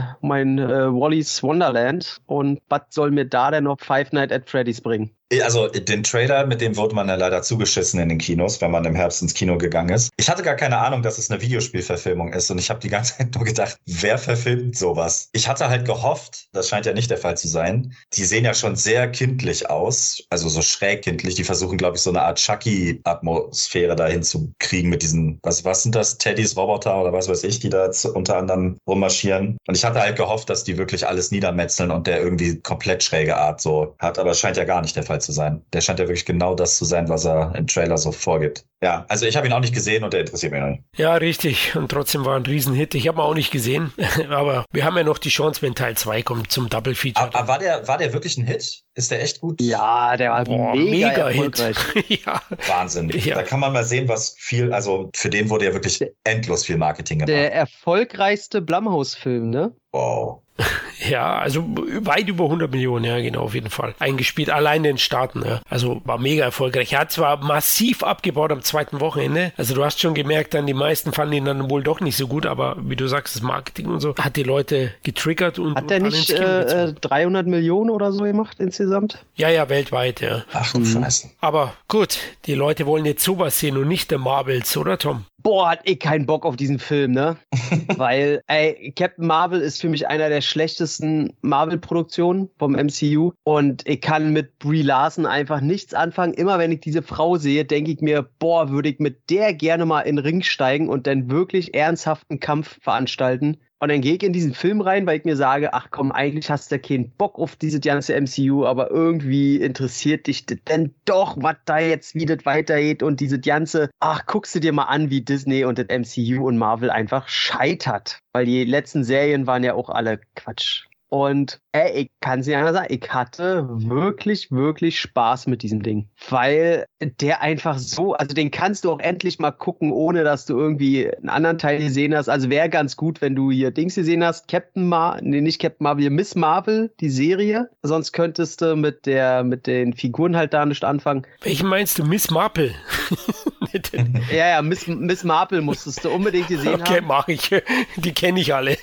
Super. Und wie schon bei der Serie, wo die Serie ja nicht besonders gut war, aber die Hauptdarstellerin, diese Iman Velani, das ist diese indischstämmige, die Junge, die halt die, die Miss Marvel spielt. Meine Güte, spielt die alle an die Wand und hat die eine Spielfreude. Das ist ja fast schon ungeheuerlich. Also wirklich, du guckst die und in jeder Szene, wo die auftaucht, sitzt du da mit einem Grinsen und hast einfach Bock, ihr zuzugucken. Weil die hat den Spaß ihres Lebens, die hat Bock. Dann, wo ich sehr Angst hatte, ist ja dieser ganze Quatsch von wegen, immer wenn die halt ihre Kräfte benutzen, tauschen die ihre Körper. Also der eine kommt dann dahin, der andere dahin. Und jetzt sah schon im Trailer alle zu Panne aus, wo ich gedacht habe, oh Mann, das ist einfach nur dumme Scheiße. Was soll denn das? Ey, funktioniert im Film wunderbar muss ich sagen, ey, da kommen richtig geile Ideen, wenn die denn auch lernen, damit umzugehen. Und so halt richtig Bock. Da kommt wieder der typische Musikeinsatz, wo sie schon geile Songs haben. Es gibt, also ist auch Cats der Film. Also wer Katzen liebt, liebt diesen Film. Also Katzen kommen ja ganz oft vor. Flirken. Und jede Szene mit Flirken. Genau, die, die, ey, die Flirkens, Alter. Ey, und ey, ich weiß ja nicht, wie viel Flirken kommen drin vor? Ich glaube, in einer Szene sind es dann irgendwie 50 oder so. Es ist einfach wund, äh, es ist großartig. Es gibt einen Planet, wo die nur sich verständigen, indem sie singen. Also die verstehen sich auch nur, wenn sie das Gesprochene singen. Und ey, das ist großartig, weil der ganze Planet da funktioniert wie ein Musical.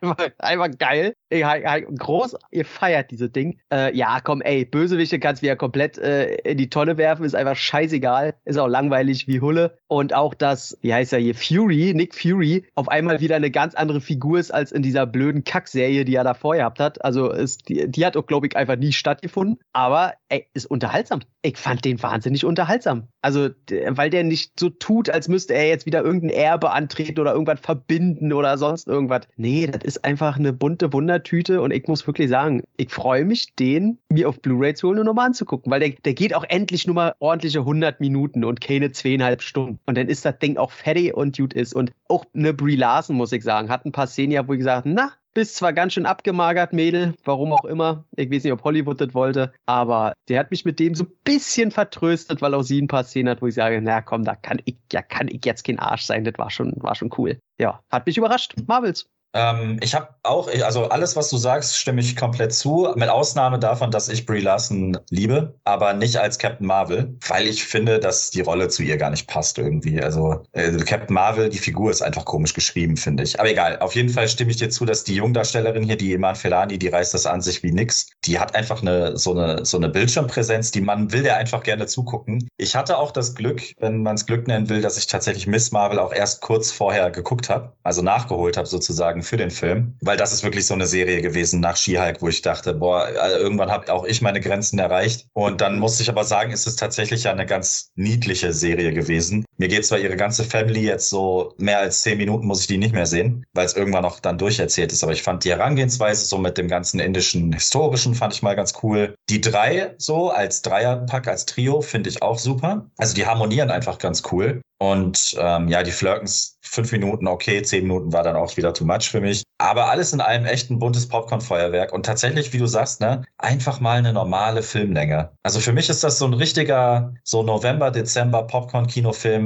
für, für jedes Alter. Und genau das sollte er auch sein. Und dann, wie du schon sagst, Bösewichte, Hintergrundstory, alles eigentlich Latte. So, man geht da raus, hat eine gute Zeit gehabt und mehr ist er dann auch nicht. Aber er ist auf jeden Fall nicht so ein Volldesaster wie sein Vorgänger. Also, ja. Okay, hoffentlich ziehen sie nicht die falschen Lehren draus bei Disney, weil das war ja ein Riesenflop. Also es war nicht ein Flop, es war ein Mega-Flop. Es bringt ja Disney mhm. fast schon in Schieflage und Marvel hat ja alles abgeblasen, was 2024 erscheint, außer Deadpool 3, aus diesen Gründen. Ja. Also sage ich, wie sagen Autorenstreik, aber ich denke, dass vieles schon fertig war, weitestgehend, äh, vor allem was dann im Februar hätte erscheinen sollen oder März. Ja. Also da mhm. hat man jetzt die Reißleine gezogen. Hoffentlich ist die Lehre nicht, dass sie sagen, der war viel zu kurz. Das liegt an dem. Also der ging nur 100 Minuten, da wollten die Leute, da, da konnte keiner richtig ausschlafen. Die Filme müssen zweieinhalb Stunden. Vier Stunden Filme bringen. ja, genau. Also bitter für Marvel, aber es war ja auch absehbar. Und sie haben, glaube ich, den Gong schon lange nicht gehört gehabt. Da hat es dann einen Film getroffen, nicht allein sicherlich wegen der Qualität, sondern es war Zeit, dass es dann nach und nach eintrifft. Ant-Man war ja auch schon so ein Film, der gerade mal, oder ich glaube, er hat bis heute keine nee, schwarze nee, Null. Nee, nee, Minus hat er gemacht. Ja, genau, genau. Also da hat es erwischt und da wurde jetzt erstmal der Stecker gezogen und man, man versucht so wie bei Star Wars zumeist kinofilmmäßig erstmal eine Ruhephase einkehren zu lassen auf der Leinwand und die Leute wieder heiß machen für neue Abenteuer. Aber Tom, es war ja ein starker Horrormonat im November, ne? Ja, wie man es halten will, ne? Also kommt halt auf die Qualität der Filme an. Ich habe gesehen noch It's a Wonderful Knife was natürlich eine Anspielung ist auf It's a Wonderful Life, aka Ist das Leben nicht schön? Den Weihnachtsklassiker, den ich bis heute nicht gesehen habe. Pfui! Ja, den Heiko hier steht auf Blu-ray, aber äh, irgendwie nie gehabt. Und es geht im Grunde um dasselbe, nur im Slasher-Genre. Also die münzen das Ganze um, da geht ein Slasher um. Ja, ganz normal wie bei Scream, der hat eine ganz coole Maske, der mich immer ein bisschen an äh, wie Doc erinnert, mit äh, Gerard Depardieu, falls ihn einer gesehen hat. Der hat auch so eine, so eine gläserne Maske und so Kapuze und so, der sieht im Grunde genauso aus wie der. Und ja, der geht halt um, bringt Leute um und sie kann den Killer umbringen. Was zur Folge hat, dass das irgendwie alles ja nicht so cool ist. Dass sie verfällt dann in so Depressionen und alle, alles irgendwie ist dann doof. Und der, der der Killer war, war auch so ein Gönner der Stadt und die Stadt geht dadurch dann so ein bisschen unter und hat kein Geld mehr und irgendwie ist alles Kacke. Und sie wünscht sich dann, als so ein Stern vorbeizieht, hey, die Welt wäre wohl besser dran, wenn es mich nie gegeben hätte. Und das passiert dann und sie wacht nächsten Tag da wieder auf und auf einmal kennt sie keiner mehr. Und die Familie hat auch nur ein Kind gehabt und nicht zwei und den Killer gibt's dann aber immer noch. Und der mordet dann natürlich weiter und sie konnte den dann natürlich zu der Zeit dann auch nicht aufhalten, als sie das eigentlich damals getan hatte. Und somit bringt er immer mehr Leute um, die er damals natürlich nicht umgebracht hat und sie will dann den halt stoppen. Und das ist, ja, der kommt mir so rüber wie einer dieser, dieser Horrorfilme, der gleichzeitig zwar blutig sein will, dann aber auch so ein bisschen so auf lustige Art und Weise woke sein will und auch so ein bisschen quirlig und so ein bisschen nerdig und so ein bisschen hahaha und dann aber doch wieder brutal und so total verspielt. Und das funktioniert manchmal und hat vor allem mit Weirdo eine sehr schöne Nebenfigur. Und äh, dass der am Ende jetzt äh, die Vogue-Schale äh, mit einem ganz großen Löffel ausschleckt, hätte ich jetzt nur nicht haben müssen, aber funktioniert ganz gut. Ey, ganz ehrlich, das ist ein Film, der gehört einfach nicht ins Kino. Ich glaube, der lief auch gar nicht regulär, sondern nur innerhalb von so einem Special Screenings. Da ist es vielleicht okay, aber der wäre besser aufgehoben gewesen, wenn das so eine Direct-to-DVD-Produktion oder so gewesen wäre, weil der kommt schon klein skaliert daher, aber so ein paar Nebendarsteller sind ganz cool, so ein paar Soundtrack-Einsätze sind geil und den kann man sich schon mal angucken. Der ist irgendwo niedlich. Das ist so ein niedlicher kleiner Slasher, dem man nicht böse sein kann, aber der jetzt auch nicht in die großen Fußstapfen treten mag. Habt ihr den gesehen? Leider nein, aber der Filmtitel alleine lädt mich schon ein. Ich mag ja schlechte Wortspiele, deswegen ist er auf meiner Liste. Ja, auch nicht gesehen, aber nach deiner, deiner Ansprache wollte ich schon fast sagen, Fürsprache, oder ja, war es eine, schaue ich doch lieber den, den neuen Eli Roth noch. Ne? Ach, Eli Roth, ey, mit Thanksgiving. Mann, geht mir das auf den Sack, dass die jetzt da wirklich jeden Trailer verfilmen müssen, der irgendwie als Witz mal gedacht hat bei diesem Grindhouse-Projekt. Ne? Das ist jetzt bei Thanksgiving genauso. Eli Roth darf jetzt das Ding äh, verfilmen und hat das auch gemacht. Aber Moment, Tom, also eins muss man definitiv sagen, also wenn sie den, den SS Werwolf mit Cage verfilmen, dann äh, bin ich dabei. Also da gibt es nichts für mich. Kommt der auch noch? Nee, oder? Oh, dann wäre ich auch einfach sauer, weil das ist so eine Art von Kreativlosigkeit, wo ich sage, ach kommt, ey. Dann sag doch gleich, dass die Filme irgendwann auch rauskommen werden, aber weil damit ist der Spaß an diesen, an diesen Trailern, die in dem Grindhouse-Ding drin sind, sind dann einfach weg, weil ich mir denke, nee, jetzt habt ihr euch selber verraten. Das ist ja jetzt, weil das war ja das Lustige, dass die Trailer sind zu Filmen, die es nicht gibt. Und jetzt denkt sich Hollywood, oh, hat er einmal funktioniert, dann machen wir das nochmal.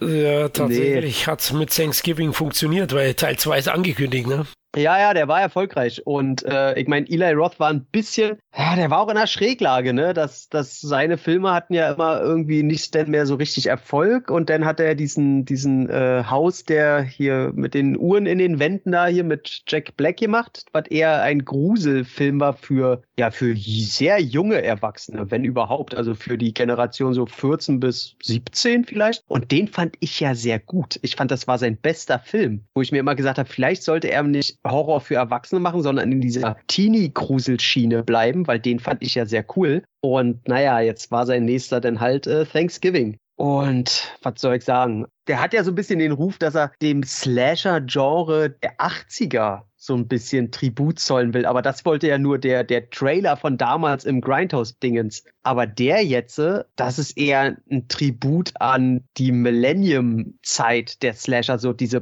Post-Scream-Ära, wo dann sowas rauskam wie düstere Legenden oder Schrei, wenn du kannst oder Sex oder Stirb oder wie es irgendwie die alle hießen. Da ist der eher einzuordnen. Und was mein Problem ist, er macht genau so einen Film, aber ohne irgendwas hinzuzugeben. Da ist keine Ironiespitze dabei, da ist keine Metaebene, da ist keine neue Idee dabei, wo er sagt, ah, okay, er will halt sowas jetzt machen, sondern er macht einfach einen Film wie damals. Und der ist halt auch genauso okay, mittelmäßig gut, wenn du sowas unbedingt sehen willst, aber ganz bestimmt nicht sehr gut und ganz bestimmt halt auch nichts Besonderes, egal in welche Richtung. Der ist ganz schön saftig, und ich finde die ersten 15 Minuten finde ich sehr gut, weil da ist ja Black Friday und äh, die trampeln sich da alle tot, weil die alle äh, einfach nur die irren Amerikaner, die im Black Friday da reinrennen und unbedingt eine Mikrowelle haben wollen und dafür über Leichen gehen, weil sie dafür jetzt an dem Tag mal 15 Dollar weniger bezahlen. Und das ist cool inszeniert also da zeigt er auch den Irrsinn und man, wir wissen ja, dass es sehr realistisch alles anmutet und so was gab es ja wirklich.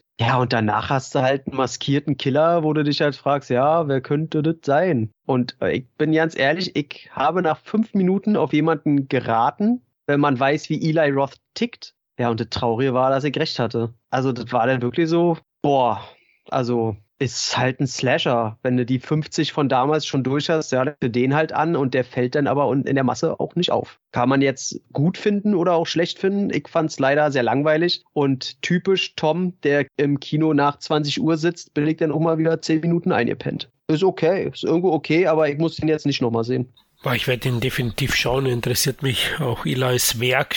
Ja, tue ich tatsächlich jeden anschauen. Warum auch immer, vielleicht äh, weil ich mich selber seit Hostel foltere damit, aber ich werde auch den anschauen. Micha, was hast du noch gesehen im November? Im November habe ich noch, Anfang November habe ich noch gesehen Dumb Money. Da geht es im Prinzip um ähm, diese Geschichte. Ich glaube, also ich bin jetzt nicht so ganz in der Gaming-Welt gewesen zu dem Zeitpunkt, aber ich glaube, innerhalb der Gamer-Branche und vor allen Dingen aber innerhalb der, der Aktienbranche war das, glaube ich, ein Riesending, das komplett an mir vorbeigegangen ist. Und zwar ging es da um böse formuliert um so ein paar Versager oder einfach Nobodies, die so einem Streamer hörig waren, äh, der denen empfohlen hat, so auf die ähm, GameStar-Aktie zu wetten, die da schon am Arsch war. Und alle anderen großen Aktionäre und Investoren haben das Gegenteil getan und halt Milliarden verloren, während die Milliarden gewonnen haben. Und äh, das ist halt so eine Erfolgsstory von diesen Nobodies. Das ist so ein bisschen, muss man sich das vorstellen, wie so ähm, The Big Short, so ein bisschen gemacht. Und der Cast ist halt wirklich, also da kann man, glaube ich, sich in etwa auch vorstellen, in welche Richtung es so humortechnisch geht. Paul Dano spielt eben diesen Streamer. Also den überhaupt als Twitch-Streamer, äh, allein dafür muss man eigentlich schon den Film gucken. Das ist einfach nur Schauwert. Ja, aber dann tauchen da eben auch auf Seth Rogen, Nick Offerman, Vincent D'Onofrio, äh, Dane DeHaan, Shailene mhm. Woodley tatsächlich auch schon wieder. Pete Davidson, den muss man jetzt nicht immer mögen, aber in seiner Rolle ist der da auf jeden Fall auch äh, ganz cool. Und zum Beispiel auch aus Barbie, America Ferreira, die hier eine richtig cool, so eine naive, kleine, ja, ich sag jetzt wieder Versagerin, weil mir einfach gerade kein besseres Synonym einfällt, spielt, die eben so ein bisschen abgehängt von der Gesellschaft ist und halt wirklich die ganze Zeit nur am Handy klebt und ihm folgt und die ganze Zeit wartet, selbst als Sachen schiefgehen, wartet sie und wartet sie und im Endeffekt, der Film endet jetzt nicht mit einem Happy End. So viel kann man, glaube ich, vorweggreifen, wenn man die, die ganze Story um GameStar und um die GameStar-Aktien und so weiter kennt. Mayala Harold spielt da noch mit, auf die komme ich später noch zu sprechen. Auch äh, bisschen verliebt. Und ja, der Film ist einfach sehr cool. Vor allen Dingen aber Paul Dano und Shailene Woodley als, als Paar äh, einfach unfassbar witzig, genau wie Seth Rogen als Milliardär, der einfach jeden Tag Milliarden verliert und daran kaputt geht und so. Das ist einfach ein sehr, sehr witziger Film. Oder ein, sagen wir, ein sehr satirischer Film. Und ich liebe sowas. Ich liebe The Big Short, ich liebe Vice, also alles im Prinzip hier, was ähm, Mr. McKay und so gemacht hat. Und in die Richtung geht der Film von äh, Craig Gillespie auch, der zum Beispiel auch so Sachen wie äh, Pam und Tommy oder I, Tonya gemacht hat. Also da waren auf jeden Fall jede Menge Leute dran, die so Ahnung von satirischen Biografien im weitesten Sinne haben. Und auf jeden Fall finde ich, ist der Film es wert, geguckt zu werden. Der war auf jeden Fall sehr cool, der macht keine Fehler, äh, ist sehr, sehr schlüssig und so, so ein bisschen, dauert glaube ich auch nicht lange, äh, kann man gut weggucken. Ja, der ging so ein bisschen an mir vorbei. Ich glaube, der, der ist jetzt nicht so groß breit gestartet worden. Ne? Also ich habe es gar nicht mitbekommen. Werde ich anhand deiner Besprechung auf jeden Fall nachholen. Hast du auch den großen Film im November geschaut, Napoleon?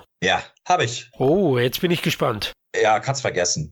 Oh, ja, ja, ja, das ist so enttäuschend. Ja, ganz ehrlich, bei mir ist Ridley Scott ein 50-50-Ding geworden. Also, der macht entweder Filme, die mich komplett abholen, so wie Gladiator, der Marsianer oder so, Königreich der Himmel. Und dann haut er aber auch Sachen raus wie, was war das, The Counselor oder Exodus und halt eben auch jetzt diese Scheiße. Und ich muss echt sagen, ich kenne mich echt nicht gut mit Napoleon aus, das muss ich dazu sagen. Ja, also so mit der Geschichte. Ich behaupte aber zu erkennen, so wetten das mäßig, der der, der Kandidat behauptet zu wissen, dass mhm. er jede Szene in diesem Film erkennt, in der zusätzlich zur Geschichte irgendein Schwachsinn hinzuaddiert wird. Also der ist unfassbar zäh und lang. Wirklich jede epische Schlachtszene wird im Trailer abgefrühstückt. Und ich muss leider auch sagen, auch hier Mr. Joker, wie heißt er? Äh, Joaquin Phoenix. Joaquin Phoenix, der jetzt in seiner Vita sowohl Cäsar als auch Napoleon hat. Ich werde langsam müde, mir den immer in dem gleichen Charakter anzugucken. Der ist halt wirklich zwei Stunden lang der Joker, aber eben als Napoleon und das ist irgendwie, Zusätzlich zur Filmlänge, auch da ist alles wieder sehr schlechtes CGI und sehr düster. Und dann gibt es noch so eine, ja, Love Interest kannst du das ja nicht nennen, die gab es ja wirklich. Aber die Beziehung hier zu ihm und seinen Frauen, jetzt fällt mir gerade leider ausgerechnet sie nicht ein, weil sie ist noch so ein bisschen das Highlight. Oh, uh, wie heißt sie aus Mission Impossible? Ja, ach, Vanessa Kirby. Kirby, genau. Ja, wer Vanessa Kirby mit kurzen Haaren sehen will, wie sie die Beine so Wolf of Wall Street mäßig breit vor ihm macht, dann, also macht sie halt wirklich, das meine ich jetzt nicht äh,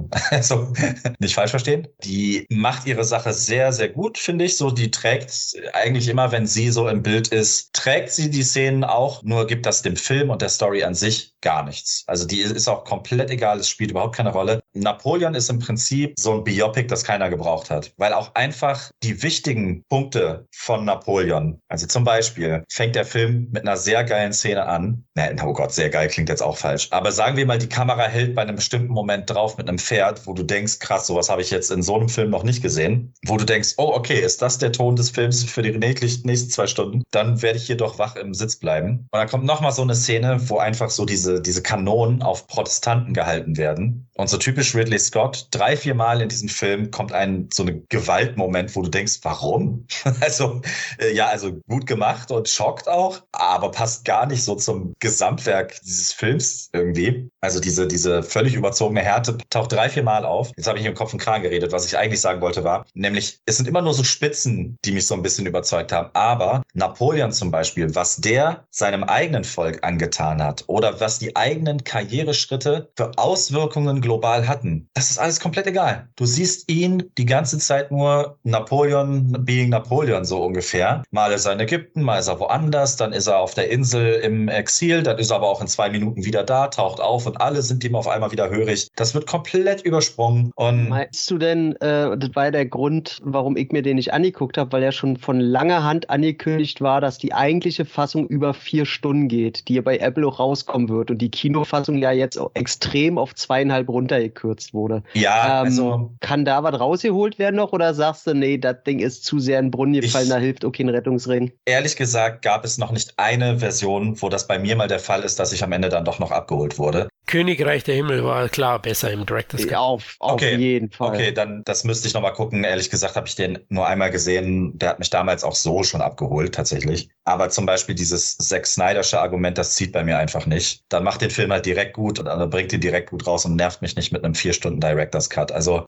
weiß ich nicht. Ich glaube nicht, dass der mich abholen würde. Es sei denn, es sind jetzt wirklich eklatant krasse Szenen noch drin, die wirklich die, die ganze Historie nochmal beleuchten. Weil Napoleon will ja schon, so, du nennst ja keinen Film Napoleon, wenn du nicht auch diese Historie um diesen Typen so ein bisschen darstellen willst. Das ist aber mehr eine Charakterstudie als alles andere. Also so geschichtlich, genauso wie Schlachteposmäßig ist mir das viel zu wenig. Und ich habe mich wirklich aufgrund von Joaquin Phoenix, anders als bei Killers of the Flower Moon und Oppenheimer, habe ich diese zwei Stunden nicht so krass wahrgenommen. Also es geht mir hier nicht um die Länge. Da werde ich schon unterhalten, weil ich ihn dann als Schauspieler halt doch mag aber auch irgendwie, weil der Film mir jedes Mal suggeriert, jetzt gleich passiert was Krasses. Deswegen war ich, glaube ich, die ganze Zeit gespannt. Nur kommt das da nie. Und irgendwie war das für mich ein Rohrkrepierer. Also Napoleon werde ich mir auch nicht nochmal angucken und hoffe, dass es irgendwann nochmal jemand besser macht, ehrlich gesagt. Also für mich tatsächlich eine große Enttäuschung. Krass. Okay, krass, ja. Ich werde auf jeden Fall auf die 4-Stunden-Version dann auf Apple warten. Die kommt ja Anfang nächsten Jahres, glaube ich. Oder ich weiß nicht, ob gleich die 4-Stunden-Version kommt, da bin ich mir nicht ganz sicher. Aber ich werde den dann eben im Heimkino schauen. Es war ja nicht nur ein großer, ganz großer Schauspieler oder ein großer Star im November auf der großen Leinwand zu sehen, sondern auch Godzilla, ne?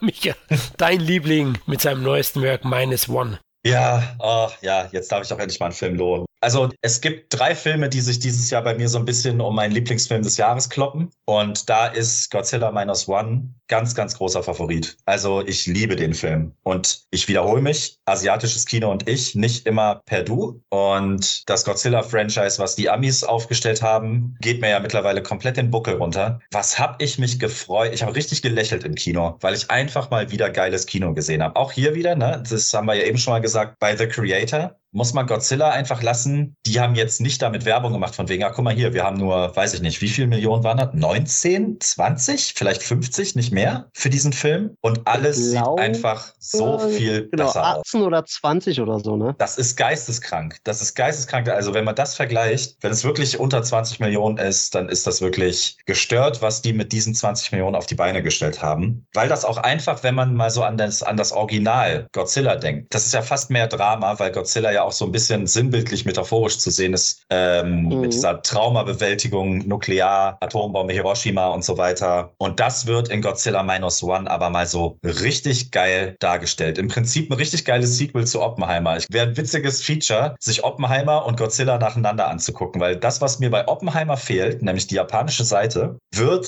in Minus One aber mal so richtig dargestellt. Und zwar von allen Seiten. Vom Hauptdarsteller, der spielt einen Kamikaze-Flieger, der zu feige war und auf einer Insel Insel Not landet und vorgibt, sein Flieger sei kaputt, was die Wissenschaftler auf dieser kleinen Insel aber schnallen. Und dann äh, später wird er dafür auch richtig gebrandmarkt von seinen eigenen äh, Freunden und Familienmitgliedern, so dass das macht man einfach nicht. Als Kamikaze für dein Land machst du Kamikaze, so ungefähr. Also da hat er schon dann dran zu knabbern, dass er so sein Land verraten hat. Das wird geil dargestellt. Dann spielt Godzilla Minus One ja nach dem Atomschlag der USA. Das heißt also, Japan liegt in Schutt und Asche so gefühlt. Nagasaki, Hiroshima. Und dann taucht eben Godzilla auf, weswegen diese große Panik ist eigentlich, wir wollen nicht auch Tokio noch in Trümmern sehen. Oder wir wollen nicht noch eine weitere Stadt in Trümmern sehen. So, das ist im Prinzip diese ganz große Angst, die da mitschwingt. Und das ist so cool gemacht, weil auch politisch, es wird auch politisch so. Die USA greift nicht ein, weil die USA zu dem Zeitpunkt geschworen hat, keine militärischen Manöver zu machen, sonst kriegt sie Ärger mit den Russen und solche Sachen. Das spielt da alles eine Rolle. Da ist einfach so viel Gehirn und Story bei diesem Film, die man halt bei dem tollen Monsterverse äh, so vermisst. Und die Schauspieler machen alle ihre Aufgaben super und es gibt eine,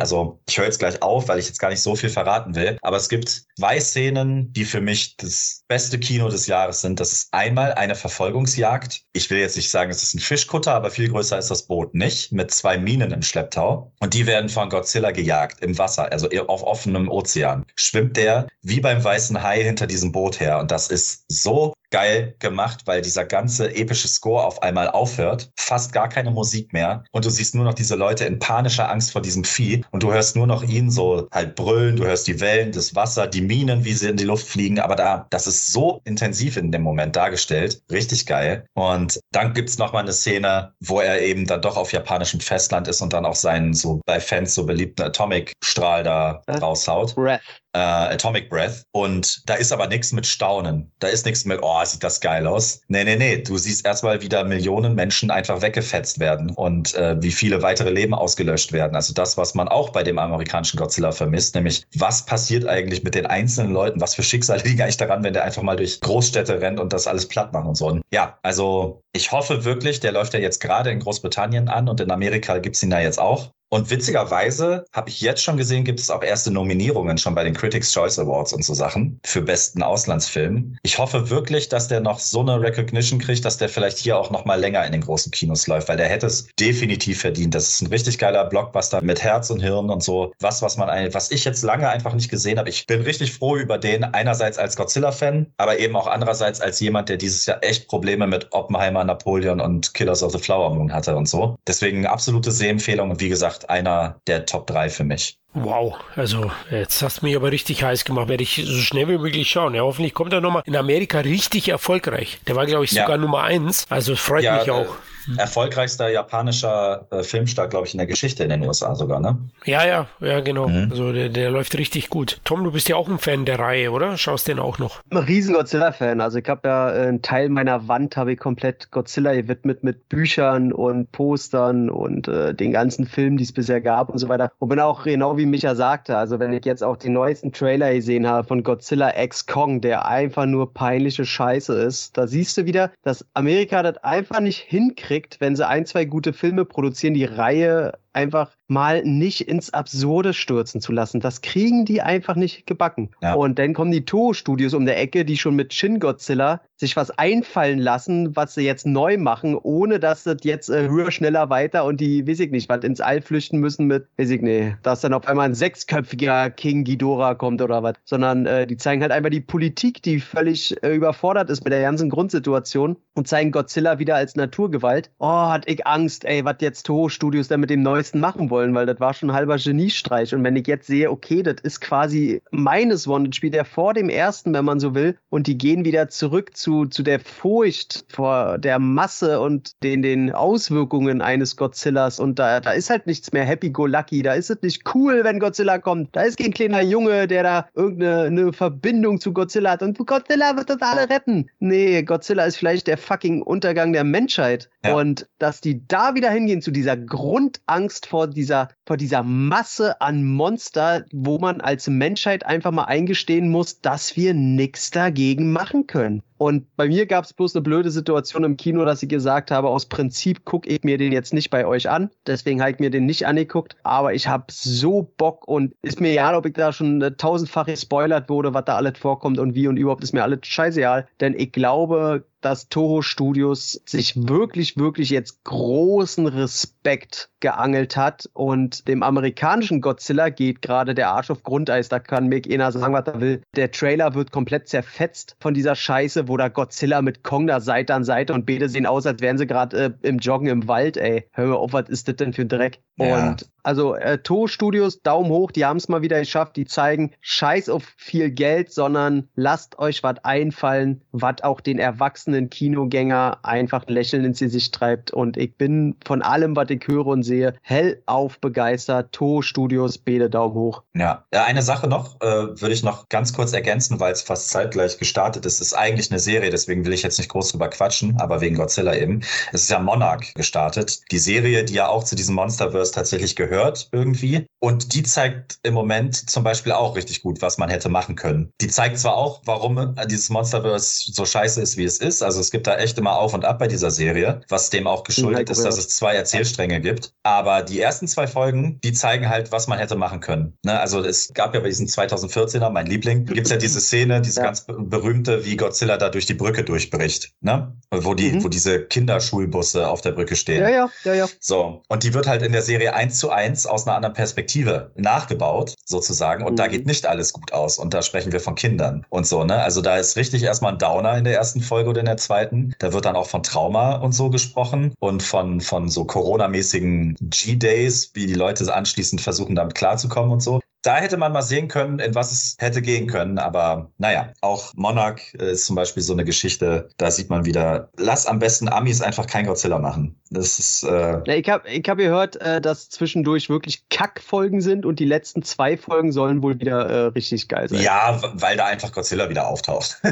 das ist einfach, immer wenn der auftaucht, ist ja. halt auch cool. So, aber es gibt da halt zwei Erzählstränge, muss man so ein bisschen sagen. Und uh. zwar, die erste ist halt nach dem G-Day, alles mhm. Jungdarsteller Hauptdarsteller, die sich aber Kurt Russell schnappen, weil der nämlich wiederum, und das ist dann der zweite Erzählstrang aus der Vergangenheit, als er jung war, Militärfuzzi war und Monarch mhm. mit zwei anderen gegründet hat. Und alles, was damals ja. passiert ist, zur Gründung, wo noch keiner von den Viechern so wusste oder wissen sollte, so, das ist alles cool. Coole Darsteller. Aber diese ganze Neuzeit-Scheiße mit den Darstellern, die alle unsympathisch sind, lässt dann eben auch die Serie scheitern. Aber ja, gut, ist ja jetzt kein Serien-Roundup, aber ich wollte nur mal gesagt haben, so die ersten zwei Folgen sollte man mal gucken gucken, um zu sehen, wo das hätte hingehen können. Hätte man zum Beispiel vielleicht Gareth Edwards weitermachen lassen oder so. Naja. Ja, kommen wir zum Dezember. Tom, der ist gestartet mit einem Weihnachtsfilm mit Eddie Murphy auf Amazon Prime. Ja, fick dich, Eddie Murphy, dass du äh, eindeutig nur Checks eingreifen willst und dir deine Filmprojekte manchmal wohl einfach scheißegal sind. Der hatte Drehbuch, muss der vorher gesehen haben. Ich weiß nicht, was Amazon ihm für einen Check da hingelegt hat, aber dass jemand mit seinem Ruf, mit seiner Größe zu so einem Scheiß Ja sagt. Ähm, vielleicht ist es im Alter so, dass man dann sagt, ach komm, wenn ich hier nur noch laue Komödien drehe und dafür mein Geld kriege, ich habe hier noch andere in meinem Leben gemacht, ich muss mich nicht mehr beweisen. Vielleicht ist es so, vielleicht komme ich da auch noch hin, aber jetzt bin ich noch ein bisschen jünger und mich regt sowas erstmal noch auf. Von daher sage ich, äh, leck mich. Ja, und ich offiziell als einer der größten Eddie Murphy-Fans Deutschlands äh, kann noch nicht einmal groß dagegen was sagen. Also das ist genau der Eddie Murphy, den ich mir nicht zurückgewünscht habe. Total austauschbar, antriebslos spielt er da. Ja, nicht nur er, der ganze Film. Also alle Beteiligten, alle, das ist ja Dreck. Was soll denn das? Ja, ja auch die Geschichte, genau, belanglos und überhaupt keine Höhepunkte und einfach nur langweilig. Sorry, kann ich auch nicht empfehlen. Also Candy Can Lane, vergesst es. Ja. Aber Micha, du hast hoffentlich ja, ein Streaming-Titel gesehen, der besser ist? Ja, also äh, ich habe ja eben gesagt, es kloppen sich drei Filme um meine Nummer eins und tatsächlich geht der jetzt dann auch in den Ring. Ich wusste erst, also erstmal wusste ich gar nicht, dass es den gibt, dass der kommt, weil ich habe kein Netflix und Netflix generell hätte ich jetzt auch nicht auf meiner, normalerweise nicht auf meiner Checkliste für den geilsten Film des Jahres. Aber wenn ich dann höre, Mahershala Ali oder wie auch immer er sich ausspricht, Julia Roberts und Ethan Hawke in einem Apokalypsenfilm, dann bin ich halt an Bord. und und ich wusste, muss ich dazu sagen, ich wusste, als ich den geguckt habe, auch nicht, dass es eine Buchverfilmung ist. Das erklärt dann nämlich wiederum doch ein paar andere komische Sachen, die da passieren. Story ist im Prinzip, äh, muss man sich so vorstellen, Ethan Hawke und Julia Roberts spielen Vater, Mutter und die fahren mit Sohn und Tochter ganz, ganz, ganz spontan auf so einen, so einen kleinen Küstentrip. Die fahren in so eine abgelegene Hütte, in so einen kleinen Vorort äh, und wollen es sich einfach mal gut gehen lassen. Das ist so eine richtige Patchwork-Familie und ja, man muss den Film so ein bisschen satirisch betrachten, die Dialoge vor allen Dingen. Da gibt's eine richtig geile Eröffnungsszene, wie Ethan Hawke im Bett verpennt liegt und sie ihm weiß macht, so, pack mal Klamotten, wir fahren heute in Urlaub und er kommt gar nicht darauf klar, ist noch so halb am Pennen. Und dann fragt er sie aber so, ähm, hör mal, ich habe gar nichts dagegen, so vor allen Dingen mit den Kindern, aber warum heute? Ne, und dann hält sie so einen Monolog, so einen inneren vorm Fenster, dass sie immer rausguckt und sich so vorstellt, wie perfekt die Leben der Leute sind und dass sie das auch einfach mal haben möchte. Und so nach zehn Minuten zuhören, guckt sie so in die Kamera und dann erinnere ich mich wieder daran, ich hasse Menschen einfach.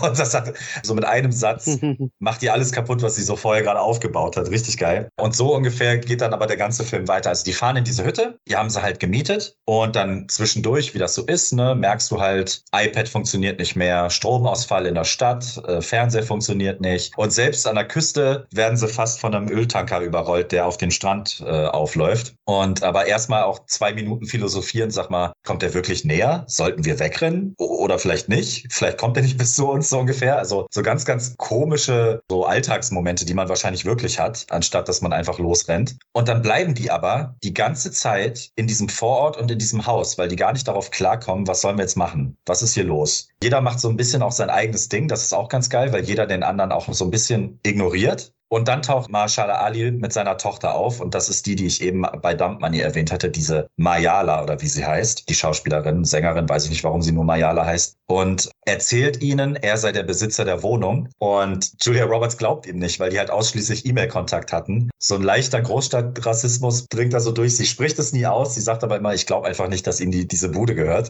Und er verstrickt sich auch. Er ist im Gegensatz zu Julia Roberts ein extrem ruhiger Typ und versucht so ruhig wie möglich den Weiß zu machen. Wir können im Keller pennen. Wir wissen nur einfach nicht, wohin wir sollen. Es ist Stromausfall. Ich habe ein kaputtes Knie und ich komme nicht in mein Hochhaus. So, ich bin von der Philharmoniker, ich habe viel Geld, aber ich weiß gerade nichts damit anzufangen. Das ist so die Prämisse. Die hängen alle aufeinander. Ein Großteil des Films spielt in diesem Haus oder drumherum. Und es ist einfach geil anzusehen, wie die sich gegenseitig so teilweise beschnuppern, teilweise abfacken. Die Kinder vor allen Dingen auch. Und macht einfach Spaß zuzugucken. Und dann gibt es zwischendurch aber so richtig coole neue Einfälle, was so Endzeit angeht. Es gibt eine richtig geile Tesla-Szene, wo auch voll auf Tesla gehalten wird, wo ich mich erst gefragt habe, ob die da vielleicht mit gesponsert haben. Aber dann denke ich mir so, na, nee, wahrscheinlich nicht, weil ja, ich glaube sogar auf dem Cover des Films taucht der Tesla auf. Hat alles so seine Gründe und das ist mega witzig gemacht. Kevin Bacon bekommt eine Rolle, so einen kleinen Nebenauftritt noch, der super ist. Man wird immer wieder auch so ein bisschen in die Irre geführt, aber ich sag vorweg, der Film hat keine so stereotypische, keinen stereotypischen Handlungsstrang. Das sollte man vorher vielleicht wissen, bevor man irgendwie denkt, jetzt gleich geht die Action los oder jetzt gleich erfahre ich dies, das. Man muss sich auf jeden Fall darauf einlassen, dass der Film so ein bisschen anders ist. Der ist ein bisschen so eher satirisch und äh, Friends, die Serie Friends spielt da auch eine ganz coole Rolle im Opening und im Ending. Also ganz, ganz, ganz, ganz viel bunter Bonbon. Aber äh, ja, was der Film halt richtig geil macht, ist Suspense. Und das Satire mit Suspense, finde ich, ist so ein, so ein Balanceakt, den man erstmal schaffen muss. Man fiebert einfach unfassbar mit Ethan Hawke mit, wenn der alleine ohne GPS über so Felder fährt und null Ahnung hat, wo er hin muss und einfach panische Angst vor einem Flieger bekommt, weil er für eine Drohne hält oder was weiß ich, der aber einfach nur Zettel abwirft und da trotzdem fast eine Panikattacke durchkriegt, weil er gar nicht klarkommt. Und zeitgleich sieht man dann Mahershala Ali und Julia Roberts äh, so angetrunken von Wein im Keller zu R&B aus den 80ern tanzen. Also man kriegt auf jeden Fall sehr, sehr viel Unterhaltungsschauwert in dem Film und ähm, für mich auf jeden Fall ein Jahreshighlight, weil das war auf jeden Fall mal was anderes, eine ganz andere, gar nicht Netflix-typische Herangehensweise und äh, hat mir auf jeden Fall sehr, sehr gefallen. Ja, von der Grundprämisse erinnert mich an den diesjährigen Shyamalan, ne? an den Knock genau. the Cabin. Ne? Ja, tatsächlich vergleiche ich den damit so ein bisschen. Also wer so, äh, so ein bisschen, ist das ein Mix aus Knock at the Cabin und Don't Look Up, aber nochmal so mit einem ganz eigenen Touch.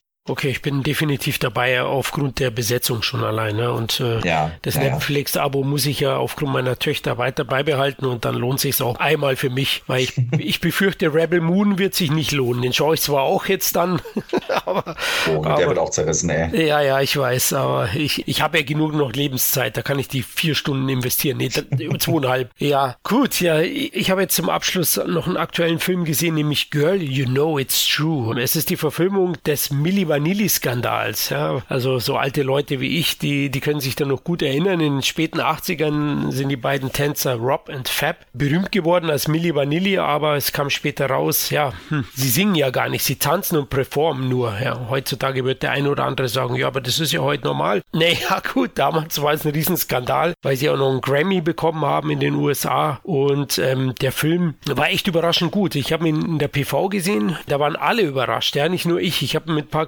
anderen Kritikern, Presseleuten gesprochen und fand jeder gut. Ist auch jetzt für den Deutschen Filmpreis nominiert worden. Und ähm, was mir an dem Film an sich gefällt, ist, dass er auch die Nebenaspekte dieser Geschichte um Milli Vanilli erwähnt, zumindest und auch am Rande betrachtet. Da geht es dann auch um Rassismus äh, unter anderem. Äh, da geht es auch um Frank Farians Eingriff. Ja, ich meine, der hat zwei junge Typen letztlich auch über den Tisch gezogen. Natürlich haben sie es mit sich machen lassen, aber wenn man selber sich da hineinversetzt und diesen Traum hat, Popstar zu werden, wer weiß, was wir alle nicht unterschrieben hätten. Ja, und ähm, das betrachtet er auch am Rande. Dabei ist er zwar etwas zu zahm gegenüber Frank Farian, man braucht ja wahrscheinlich die Liedrechte und so weiter, aber der liebe Matthias Schweighöfer spielt den mehr als ordentlich. Also da hatte ich auch so zu Beginn ein bisschen Angst. Hm, der spielt den, er spielt den sehr cholerisch, aber so war Farian, also das passt. Aber eben, man geht vielleicht ein bisschen zu selten in die Tiefe gegenüber seinem Einfluss, den er geltend gemacht hat. Ja, und er hat ja auch manipuliert. Es wird teilweise betrachtet, aber nicht in der Tiefe. Insgesamt schafft der Film aber auf jeden Fall so einen Spagat zwischen liebevolle Hommage und unterhaltsames Biopic, kleinen kritischen Untertönen und eben eine unglaublich unterhaltsame und lockere Inszenierung. Die beiden Hauptdarsteller, die äh, Rob und Fab spielen, ja, Milli Vanilli, die durchbrechen während des Films auch immer wieder die vierte Wand. Und das lockert das Ganze ein bisschen auf. Ja. Tut auch manchmal ein bisschen weh, weil wenn man die Geschichte kennt, weiß man, dass, dass Rob Pilatus, einer der beiden, auch an diesem Skandal zerbrochen ist und dann im Zuge seiner Drogensucht auch verstorben, sehr früh, ich glaube mit 33 Jahren. Und äh, der reflektiert dann auch immer wieder mit dem Durchbrechen der vierten Wand ja, und die Figuren. Und das finde ich, verleiht ihnen nochmal eine spezielle Stimme und geht dadurch auch in die Tiefe. Also das hat mich überrascht und für mich als Münchner schmeichelt zudem das anfängliche 80er Jahre Lokalkolorit von München noch. Also ich kenne das Pi 1, die Disco wird halt thematisiert, aber man sieht ja auch an den positiven Besprechungen, dass es nicht nur an dem liegt, sondern dass, dass der liebe Simon Verhöfen hier, der sowohl Regie geführt hat als auch das Drehbuch geschrieben hat, wirklich einen guten Film abgeliefert hat. Einen guten deutschen Film, der hoffentlich auch international in die Kinos kommen wird. Glaube ich, funktioniert, weil der Milli Vanilli-Skandal weltweit bekannt ist. Auf Paramount Plus gibt es ja eine aktuelle Doku auch zu dem Thema. Tiefer geht der Film definitiv nicht, aber er bereitet das Ganze humorvoll, aber auch kritisch auf und deswegen kann ich auch nur sagen, Sehempfehlung von meiner Seite, geht da rein. Wenn ihr auch nur annähernd was mit Biopics der Musik an sich anfangen könnt, dann habt ihr mit Girl You Know It's True gute Unterhaltung. Seid ihr da interessiert? Ja, jetzt auf jeden Fall. Jetzt, wo du so nach, nach dem, was du so erzählt hast, kommt er auf die Liste. Also ich fand den Trailer auch schon sehr geil und wir sind ja alle so alt, dass wir das noch mitgekriegt haben, was damals los war mit Milli Vanilli. Finde ich einfach geil und auch der Humoranteil, der durch Schweighöfer da kommt, der wirkt diesmal gar nicht so, so aufgesetzt, wie ich das öfter mal bei ihm finde. Ich habe gegen ihn nichts und er hat tolle Projekte gemacht, aber das meiste wirkt dann immer so ein bisschen gezwungen, als wenn er wieder so typisch Schweighöfer irgendeine Rolle wieder geben muss, wie man das halt von ihm kennt und will wahrscheinlich oder viele Studiobosse und hier wirkt es nicht so aufgesetzt, hier wirkt es so homogen und